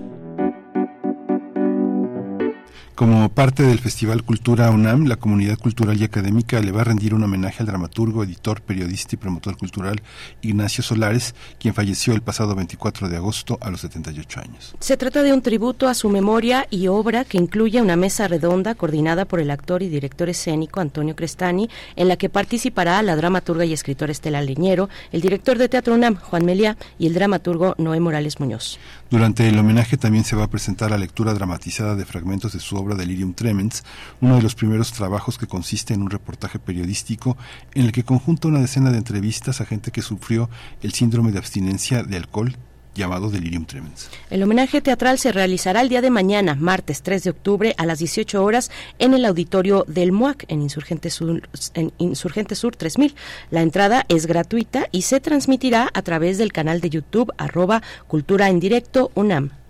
Además, el 5 de octubre a las 6 de la tarde en el salón principal de la Casa Universitaria del Libro de la UNAM se va a realizar una segunda jornada en homenaje al también escritor Ignacio Solares en la que van a participar eh, Rosa Beltrán, escritora, eh, directora de difusión cultural, la secretaria de Extensión y Proyectos Digitales de la UNAM, Mirna Ortega, y los escritores y periodistas José Gordon, Javier Sicilia y Martín Solares. La entrada va a ser gratuita y se va a poder seguir también en línea a través de la página de Facebook de la Casa Universitaria del Libro. Pues vamos a conversar sobre Ignacio Solares, este homenaje que se realizará el día de mañana en el MUAC. Nos acompaña eh, este director de escena, actor, gestor cultural, cultural también, Antonio Crestani. Dirigió diversas obras escritas por Ignacio Solares, a quien homenajeamos ahora. Antonio Crestani, bienvenido, maestro, buenos días. Bienvenido a Primer Movimiento.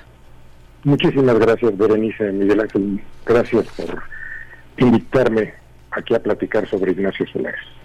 Muchas gracias, eh, eh, Antonio Crestani. Pues qué interesante eh, hablar de esa parte del dramaturgo. Es algo y que esté Estela Leñero ahí, que además este recoge toda la tradición de un dramaturgo que creyó en la investigación, creyó en lo documental y en una en una en una separación muy interesante de las generaciones de escritores anteriores que habían abordado el teatro. ¿Cuál es la particularidad? ¿Qué encontraste como como director y este y lector en el teatro de Solares? Mira, creo primero que nada que Nacho Solares, Nacho como le decíamos cariñosamente los que lo conocimos, los que lo queríamos, estoy absolutamente seguro que fue uno de los más grandes narradores de su generación, un escritor sumamente completo y con un gran reconocimiento. Su obra pues se tradujo a varios idiomas, si no mal recuerdo, al inglés, al italiano, al alemán, eh, y está caracterizada porque tuvo un profundo interés sobre conectar lo que son ciertos fenómenos con la espiritualidad, con lo otro, con lo, el entrever aquellas otras dimensiones que a veces se manifiestan en, en diversos momentos de nuestra vida. Y eso e, es algo que a mí me atrajo desde siempre eh, el primer contacto que a mí me tocó tener con Nacho fue a través de la puesta en escena eh, el, jefe máximo que habla sobre calles y sobre el padre pro, pero específicamente sobre eh, toda la parte de, de, el creador de lo que fue el PRI a final de cuentas, el Carco Elías Calles, en su parte espiritista entonces, realmente era fantástico. Fue una puesta en escena que se hizo en 1991 y 1992 en el CUT, en el foro del Centro Universitario de Teatro, y durante muchos años esa obra tan exitosa tuvo la, el récord de haber sido la obra más representada en la historia del teatro universitario. Entonces, no estamos hablando de poca cosa quién es Ignacio Solares como dramaturgo, ¿no? Un hombre que se interesó por muchos temas y uno de ellos fue, te digo, esta parte eh, espiritista, espiritual, eh, de entre soñación, de entrever, y pues creo que mucha gente conectamos eh, con él porque además lo hizo enlazando lo que a él le gustaba bastante, que era crear vínculos, crear puentes con figuras de nuestra historia y eh, eh, figuras políticas de nuestra historia. Entonces a mí me da mucho gusto estar hablando hoy en Radio UNAM, hoy 2 de octubre, una fecha tan emblemática para la historia de la universidad y de nuestro país y de la política de nuestro país de alguien como lo fue Ignacio Solares. Sí, eh, maestro Antonio, bueno, pues sí, qué, mirada tan especial la de Ignacio Solares, un interés amplio también fuera del, del teatro, crear puentes. ¿Qué significó eso para, para la escena teatral mexicana? Esta cuestión de eh, crear puentes, de conjuntar, de atraer y de poner eh, en medio de, de, esas de esa de esa realidad mexicana una visión tan especial como la de la espiritualidad la búsqueda y la reflexión sobre otras dimensiones eh, que nos puede contar efectivamente Nacho era un hombre tan prolífico y tan libre a la hora de escribir que podía saltar de un género a otro sin mayor problema. Y tenemos el caso por ejemplo de otra obra de teatro que se llama El Gran Elector que primero es obra de teatro y posteriormente es novela, la hace novela. También el jefe máximo le ocurre eso, eh, o eh, una eh, de, sus piezas también más emblemáticas que ahorita comentaba Miguel Ángel, Delirium Tremens, es, es, lo que sucede, es un reportaje periodístico que lo logra novelar. Y Nacho tenía la, la particularidad de de ser muy generoso y tener una mirada realmente bastante sencilla. Él comentaba que había entrado a la historia por la puerta de atrás. Él decía, entré a la historia por la puerta de la cocina. Y entonces logra desmitificar y bajar del estrado a muchos, muchos personajes. En este homenaje que se le va a rendir el día de mañana, es uno de los tres homenajes que está preparando Difusión Cultural. Este es el homenaje teatral, el de mañana, el que se va a hacer en el, en el foro, en el auditorio del MUAC, el museo que está en el Centro Cultural Universitario, a las seis de la tarde. Es el homenaje que está destinado a lo teatral.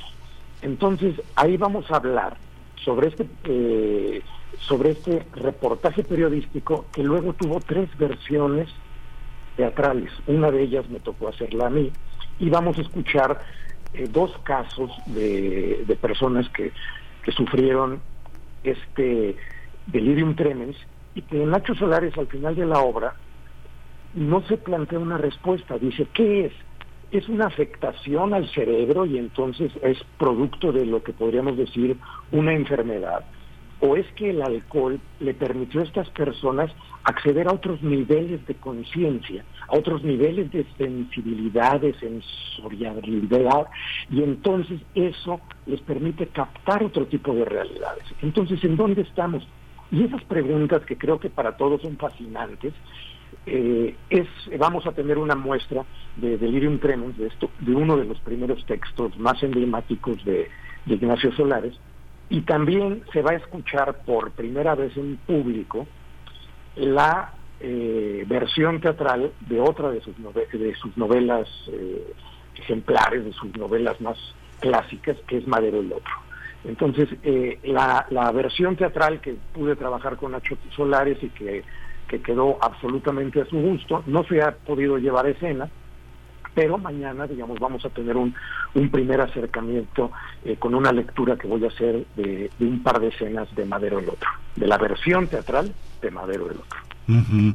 Es muy interesante también porque bueno hay una hay una este hay una serie de relatos también hay unos muy breves los que escribió en prolongación de la noche un libro de cuentos que reunió también en Alfaguara que tuvo la que tuvo la fortuna de tener Nacho esa esa posibilidad de estar editado y de llegar a de llegar a toda América Latina y de llegar a España porque como bien lo señalas es el, tal vez el escritor más sólido de, de, de su generación y un hombre pues sí muy generoso mucha gente este relata muchísimos consejos de la, de la, de la trama narrativa que recibieron de Ignacio, que era un super lector, y otro tema también que a mí me parece que, que, me, que me toca personalmente, la generosidad que tuvo siempre con el periodismo.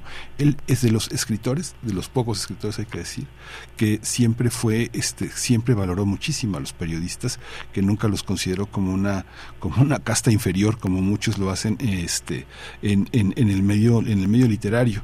Esta parte del teatro, Antonio, este, ¿cómo, ¿cómo lo compararías con este esfuerzo de notables escritores que han incursionado en el teatro, como García Ponce, como Salvador Elizondo, como escritores que han querido tocar las mieles de la de, de, esta de esta sonoridad del teatro pero que han hecho un teatro muy artificial cómo lo distinguirías de quién lo sientes cerca de Luisa Josefina de Leñero de quién sí, no, no, eh, es que Nacho Solares tenía este, creo que los pies muy bien puestos en la tierra y sabía que el teatro necesita otro ritmo. Entonces, con los directores eh, que tuvimos, probablemente sus directores de cabecera, José Ramón Enríquez mm. y yo, nos permitió una libertad absoluta para que su propuesta eh, se transformara a ese ritmo teatral. Porque hay otros dramaturgos que dicen, mira, si vas a montar mi obra, no le cambias ni una coma. Uh -huh. En cambio, Nacho te daba su texto y decía, haz lo que quieras con él. Digo, con José Ramón Enríquez y conmigo. Estoy hablando claro. de dos personas que fuimos muy, muy cercanos a él y que conocimos, que conocemos su obra, creo que bastante, y que tenemos eh, esa posibilidad de, de, entendernos con, con un hombre que además tenía un sentido, Miguel Ángel, tú lo conociste, eh, un, un, sentido del humor fantástico, entre ácido y un, y un humor negro muy delicado, y que todo eso lo, lo pasa a sus obras, a sus novelas, a sus cuentos, a sus obras de teatro, porque tenía claro varias cosas. Y él, él, siempre mencionaba una enseñanza de Cortázar, que decía, el cuento se gana por knockout, mientras que la novela se gana por decisión. Y eso que hacía esa referencia hacia el boxeo, que hablaba de la claridad de cómo diferenciaba eh, la narración en, en esas dos eh, posibilidades que da la literatura, que dominaba perfectamente, pero sabía que le faltaba en el lenguaje teatral un ritmo que se lo pudimos complementar quienes dirigimos sus, sus obras de teatro en los últimos 30 años. Entonces, ahí es creo que una de las enormes ventajas que tuvo eh, que tuvo Nacho por el oído que tenía. Y ese oído se lo dio el ser periodista, el estar en contacto con Vicente Leñero, el estar en contacto con Octavio Paz, con Julio Scherer. Eh, eh, fueron grandes maestros los que tuvo y que creo que, como dices, muy generosamente también él pasó la estafeta a varias generaciones. Y es por eso que también van a estar invitados para hablar críticamente de su obra teatral eh, Estela Leñero y Noé Morales Muñoz. Son creo que dos voces de dos generaciones eh, muy distintas que van a hacer un análisis de lo que ellos consideran que fue el teatro de, Ignacio Solares, que todo además está publicado. estamos hablando de un, de un escritor mexicano eh, muy, muy destacado, sumamente universitario, que dirigió la entonces Dirección de Teatro y Danza, que dirigió eh, la Dirección de Literatura de la UNAM y que fue de coordinador de difusión cultural en uno de sus momentos creo que más emblemáticos que ha tenido en los últimos 50 años difusión cultural. Sí, eh, maestro Antonio, bueno, para allá iba, para, para esta parte universitaria, para la relación con las generaciones más recientes, en esta idea de pasar la estafeta, en esta idea también de dotar de libertad al texto dramático. ¿Qué, qué hay de la obra de Nacho Solares entre los estudiantes de teatro, entre estas nuevas generaciones? Eh, creo que mucho, porque por ejemplo, Delirium Tremens, que eh, la van a interpretar mañana y vale muchísimo la pena verlos porque son dos extraordinarios actores, Luis Maya y Salomón Santiago, dos eh, actores egresados del Centro Universitario de Teatro, van a leer dos monólogos sobre casos eh, reales que documentó Ignacio Solares de Delirium Tremens. Un hombre que eh, cuando está afectado por esta enfermedad o cuando está tocado por el poder ver otras realidades, empieza a ver angelitos y estos angelitos tienen una historia fascinante. Y Salomón, Salomón Santiago eh, nos, eh, nos va a interpretar un caso de delirium tremens auditivo, porque normalmente o el gran porcentaje de los delirium tremens son visuales. Bueno, Nacho Solares también documentó eh, otro tipo de, casos y en este vamos a dar cuenta de un de un delirium tremens auditivo que es, bueno, eh, uno se ríe por no llorar, porque es fantástico. Entonces, eh, cuando me dices, ¿qué pasa con las nuevas generaciones, los actores? Yo creo que están muy pendientes. Eh, por esa gran sensibilidad. Nacho Solares también escribió una obra que se llama La Flor Amenazada, en donde habla del despertar sexual de los jóvenes, de los adolescentes, porque también siempre le importaron mucho los jóvenes. Cuando su hija Mati le dijo, oye papá, creo que voy a querer ser psicoanalista, creo que voy a querer estudiar psicología. Bueno, escribió un libro que se llama Cartas a una joven psicóloga, que posteriormente se transformó en una obra de teatro que se llama La moneda de oro, Freud o Jung. Entonces, estamos, hablando de verdad de un hombre sumamente prolífico, capaz, de una gran ductibilidad eh, de, de, pasar de un lado a otro. Entonces tiene el estímulo de, de poderle decir a su hija qué opinaba él de, la psicología, del psicoanálisis, y entonces le escribe una obra, le escribe una, una, este, una serie de, relatos y luego los pasa a obra de teatro. Entonces yo eso no lo he visto en ningún otro narrador mexicano, no conozco eh, un caso igual. Eh, de alguien que pueda brincar de un lado a otro con tanta facilidad y además con tanto éxito, porque sus cuentos, sus narraciones, sus novelas, sus obras de teatro, eh, sus reportajes, todo, en todo Nacho Solares tuvo un gran reconocimiento y un gran éxito. Entonces sí estamos hablando de, y además, bueno, y un funcionario un funcionario universitario también sumamente exitoso. Entonces sí estamos hablando de un mexicano, creo que puede ser. Y es a quien va la universidad a homenajear eh, mañana, 3 de octubre, en el foro del MOAC, y luego el jueves 5, ya en un homenaje más dirigido a lo literario, a su parte como escritor eh, novelista, en la Casa Universitaria del Libro, allá en la Colonia Roma. Entonces, eh, también TV UNAM está preparando un, un, homenaje porque él fue, se acordarán, durante varios años, creo que 10, 12 años, director de la revista de la Universidad de, de México. Yo le decía a Nacho, es que tú hiciste el milagro de Lázaro con la revista de la universidad, le, le, le dijiste levántate y anda, porque fue una etapa en donde todos volvimos a leer la revista de la universidad.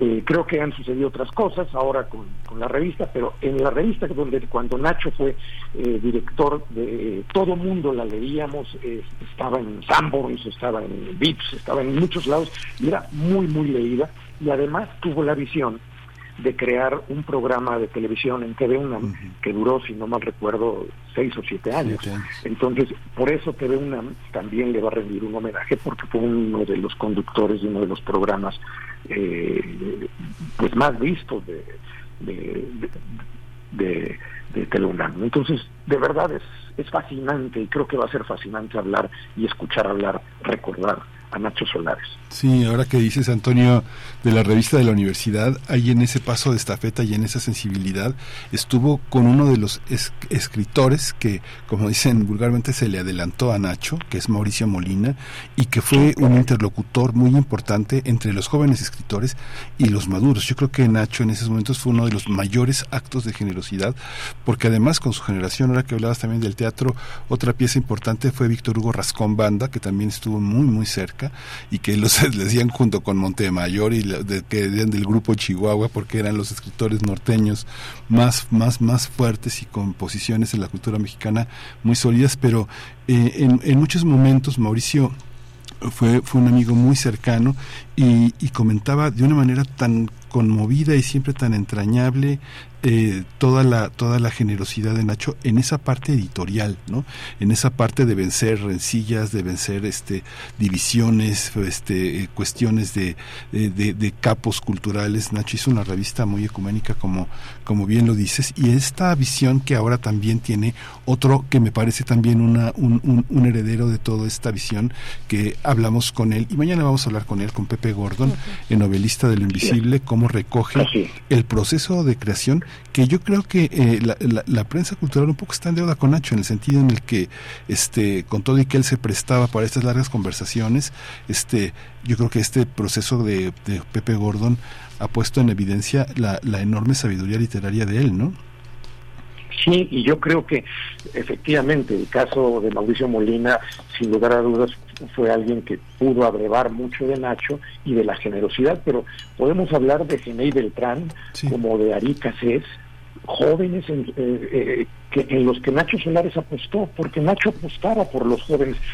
Yo soy un caso también eh, consecuencia de, de, ese tipo de apuestas me hice promotor cultural porque Nacho Solares eh, en, alguna ocasión eh, eh, apostó por mí y pues llevo 30 años en esto, ¿no? Entonces, preguntémosle de verdad a, a Genei Beltrán o mañana el, el, testimonio que va a dar Noé Morales Muñoz sobre, sobre lo mismo. Y así es cantidad de, de gente porque él lo recibió yo lo escuché en más de una ocasión. Él lo recibió de Octavio Paz Él lo recibió de Scherer, él lo recibió de, Vicente Leñero. Y entonces era natural para él también eh, hacer lo mismo con las generaciones que le sucedieron. Entonces, eh, estamos hablando de un hombre que creó escuela, un hombre eh, en muchos aspectos, en muchos sentidos, y, reitero, un hombre de un altísimo grado de calidad en todo lo que tocó.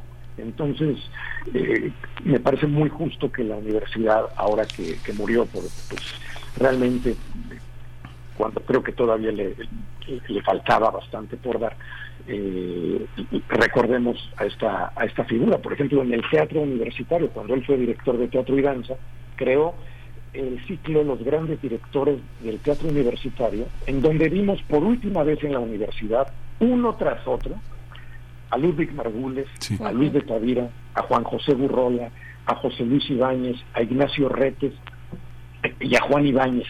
Entonces fueron tres años de delicia de, ver grandes obras de teatro, porque se, se produjeron obras, por ejemplo, de, dos premios Nobel, de, Harold Pinter, que lo trajeron a México, eh, eh, traducido además por Carlos Fuentes, y de Gabriel García Márquez, que fue La Chunga, que dirigió Ignacio Retes.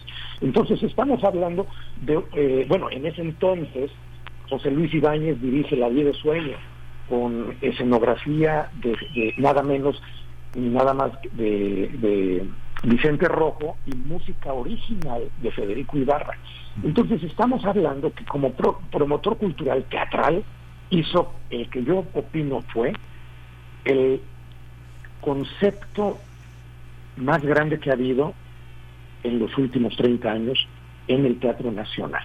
No se ha repetido ese tipo de producciones en los últimos 30 años en ningún lado, ni en Bellas Artes, ni en la misma universidad, ni en otro, ni en, cuestiones privadas. Entonces, sí es alguien en que creo que se merece hacer hacerse una reflexión mucho más profunda y un conocimiento de su obra, pero como él y mucha gente decía, eh, el tributo más grande que podemos hacerle a un escritor es leerlo. Y entonces, en este caso, que también es teatral, pues es leerlo y, ver sus obras, ¿no? Entonces yo, yo sí espero que pronto podamos ver en escena Madero el Otro, la versión teatral de Madero el Otro, eh, porque pues es un agasajo, realmente, ver, las. Yo, todas las obras que conozco que se han montado de Nacho Solares han pasado de las 100, 120 funciones, todas, ¿eh? todas.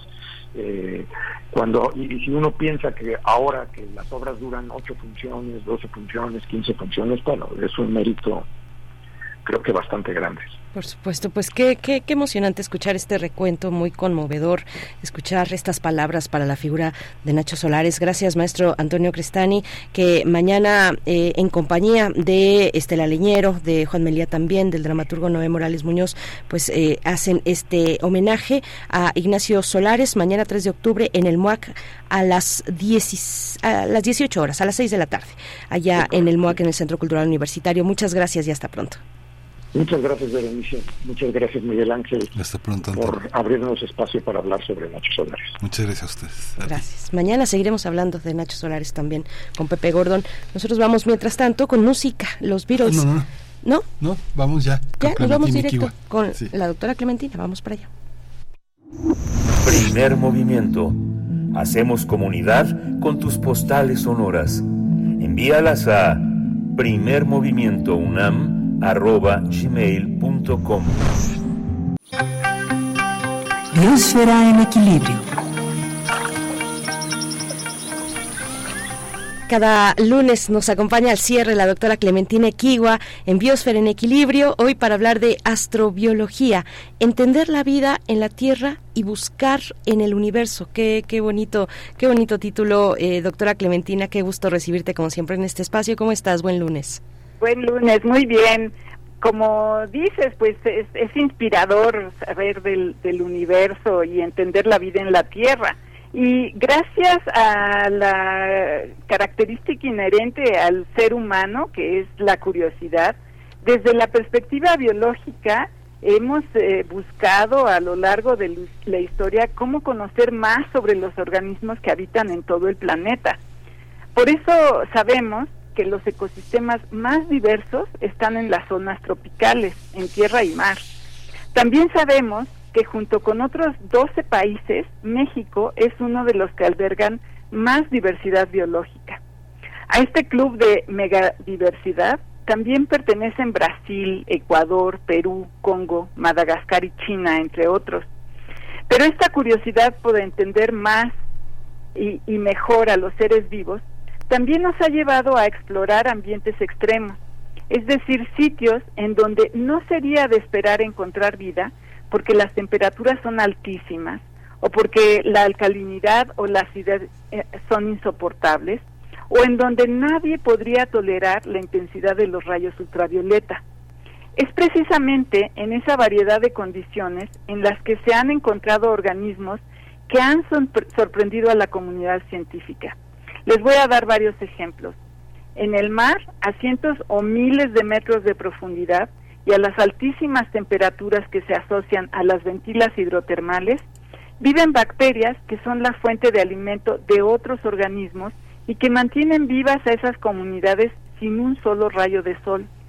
En otras partes del mundo, generalmente asociados a volcanes, hay cuerpos de agua que son extremadamente alcalinos o ácidos.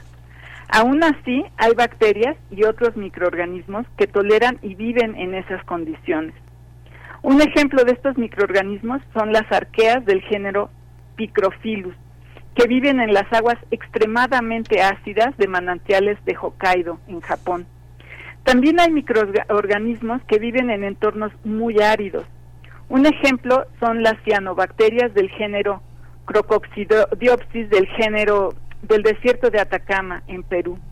Las cianobacterias son organismos que por fotosíntesis generan su propio alimento. El desierto de Atacama recibe menos de 15 milímetros de lluvia al año y así, en esas condiciones, viven estas cianobacterias. Para protegerse de la aridez extrema, las crocoxidiopsis crecen en el en de rocas translúcidas que crean las condiciones de humedad e iluminación suficientes como para que se puedan mantener vivas. En México, miembros de la Sociedad Mexicana de Astrobiología tienen identificados unos 30 sitios que son de interés para la investigación en astrobiología. Uno de ellos es el Valle de Cuatro Ciénegas y otro es la hipersalada laguna de Figueroa, en Ensenada, Baja California. Todos sitios con condiciones que podríamos llamar extremas. Esta misma curiosidad por saber más sobre la vida ha estimulado su búsqueda fuera de nuestro planeta. En el capítulo ¿Qué es astrobiología? de la colección de libros de Cuatro Ciénegas publicada por Springer, Antígona Segura del Instituto de Ciencias Nucleares de la UNAM y dos colegas más explican que la astrobiología es la rama de la ciencia que estudia los orígenes, evolución, distribución y futuro de la vida en el universo. Y dicen que es una disciplina que involucra a personas expertas de diversos campos del conocimiento, es decir, es multidisciplinaria. Pero para conocer sobre la vida en el universo, las y los astrobiólogos tienen interés en entender cómo surgió la vida en nuestro planeta y las condiciones bajo las que evoluciona y se desarrolla. La Tierra es el único planeta en donde estamos seguros que hay vida. Sin la Tierra hay sitios con condiciones similares a Marte, por ejemplo, las y los investigadores pueden desarrollar metodologías que les sirvan para estudiar ese u otros planetas fuera de nuestro sistema solar.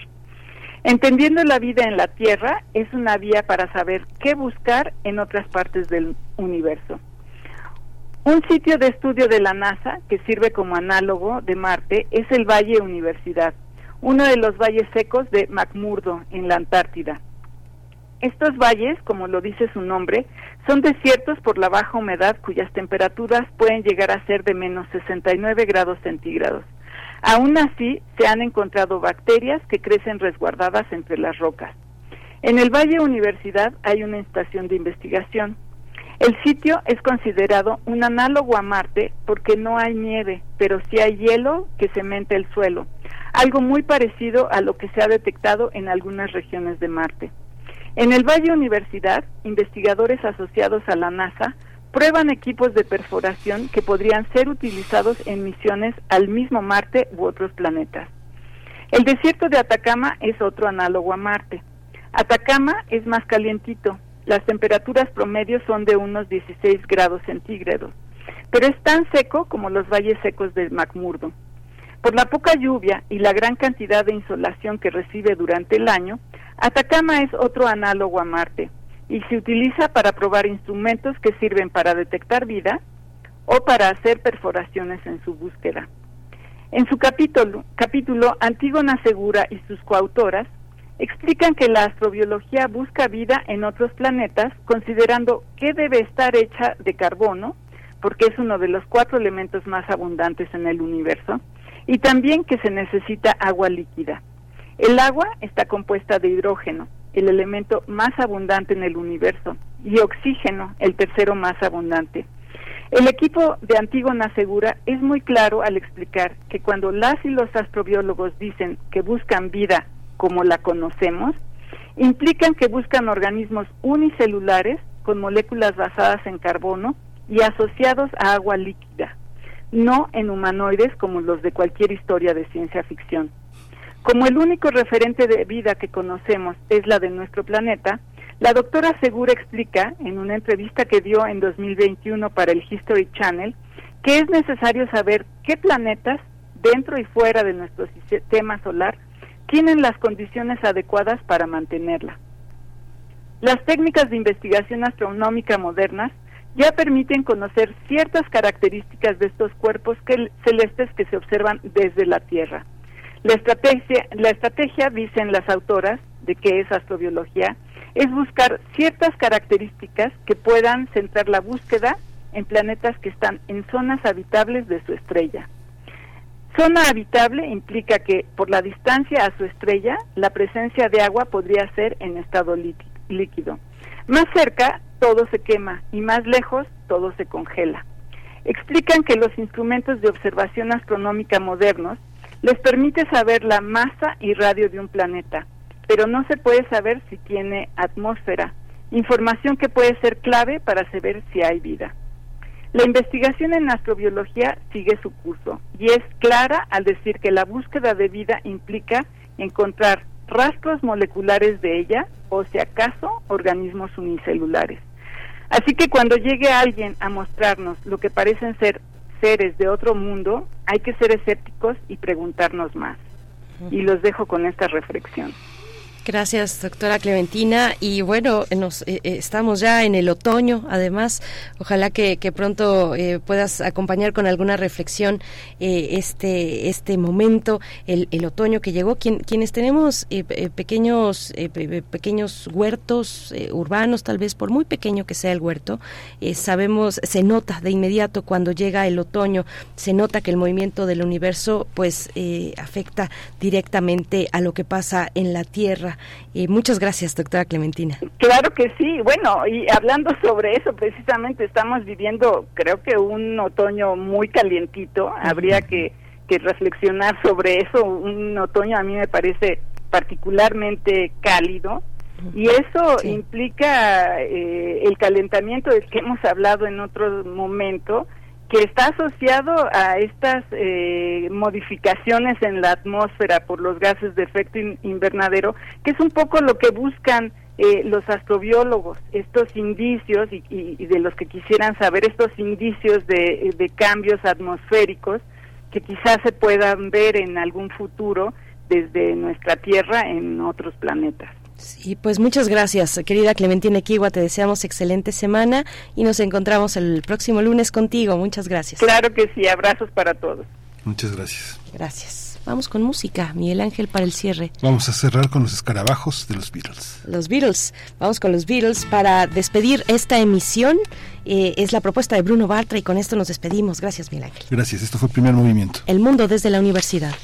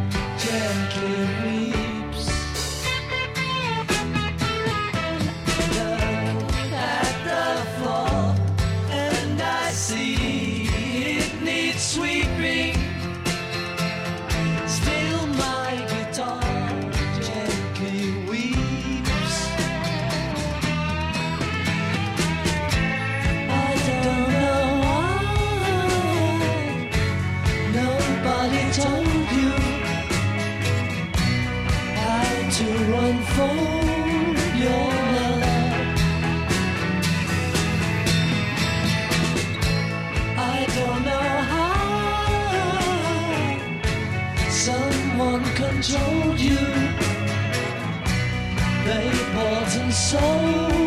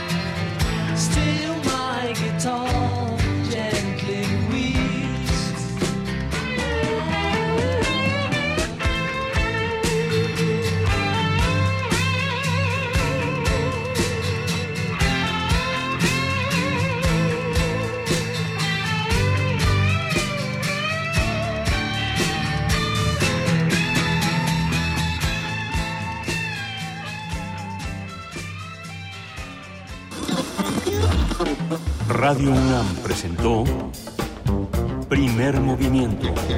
El mundo desde la universidad. Con Berenice Camacho y Miguel Ángel Gemain en la conducción. Rodrigo Aguilar y Violeta Berber, producción. Antonio Quijano y Patricia Zavala, noticias. Miriam Trejo, coordinación de invitados. Tamara Quirós, redes sociales. Arturo González, operación técnica. Locución, Tessa Uribe y Juan Staca. Quédate en sintonía con Radio UNAM. Experiencia sonora.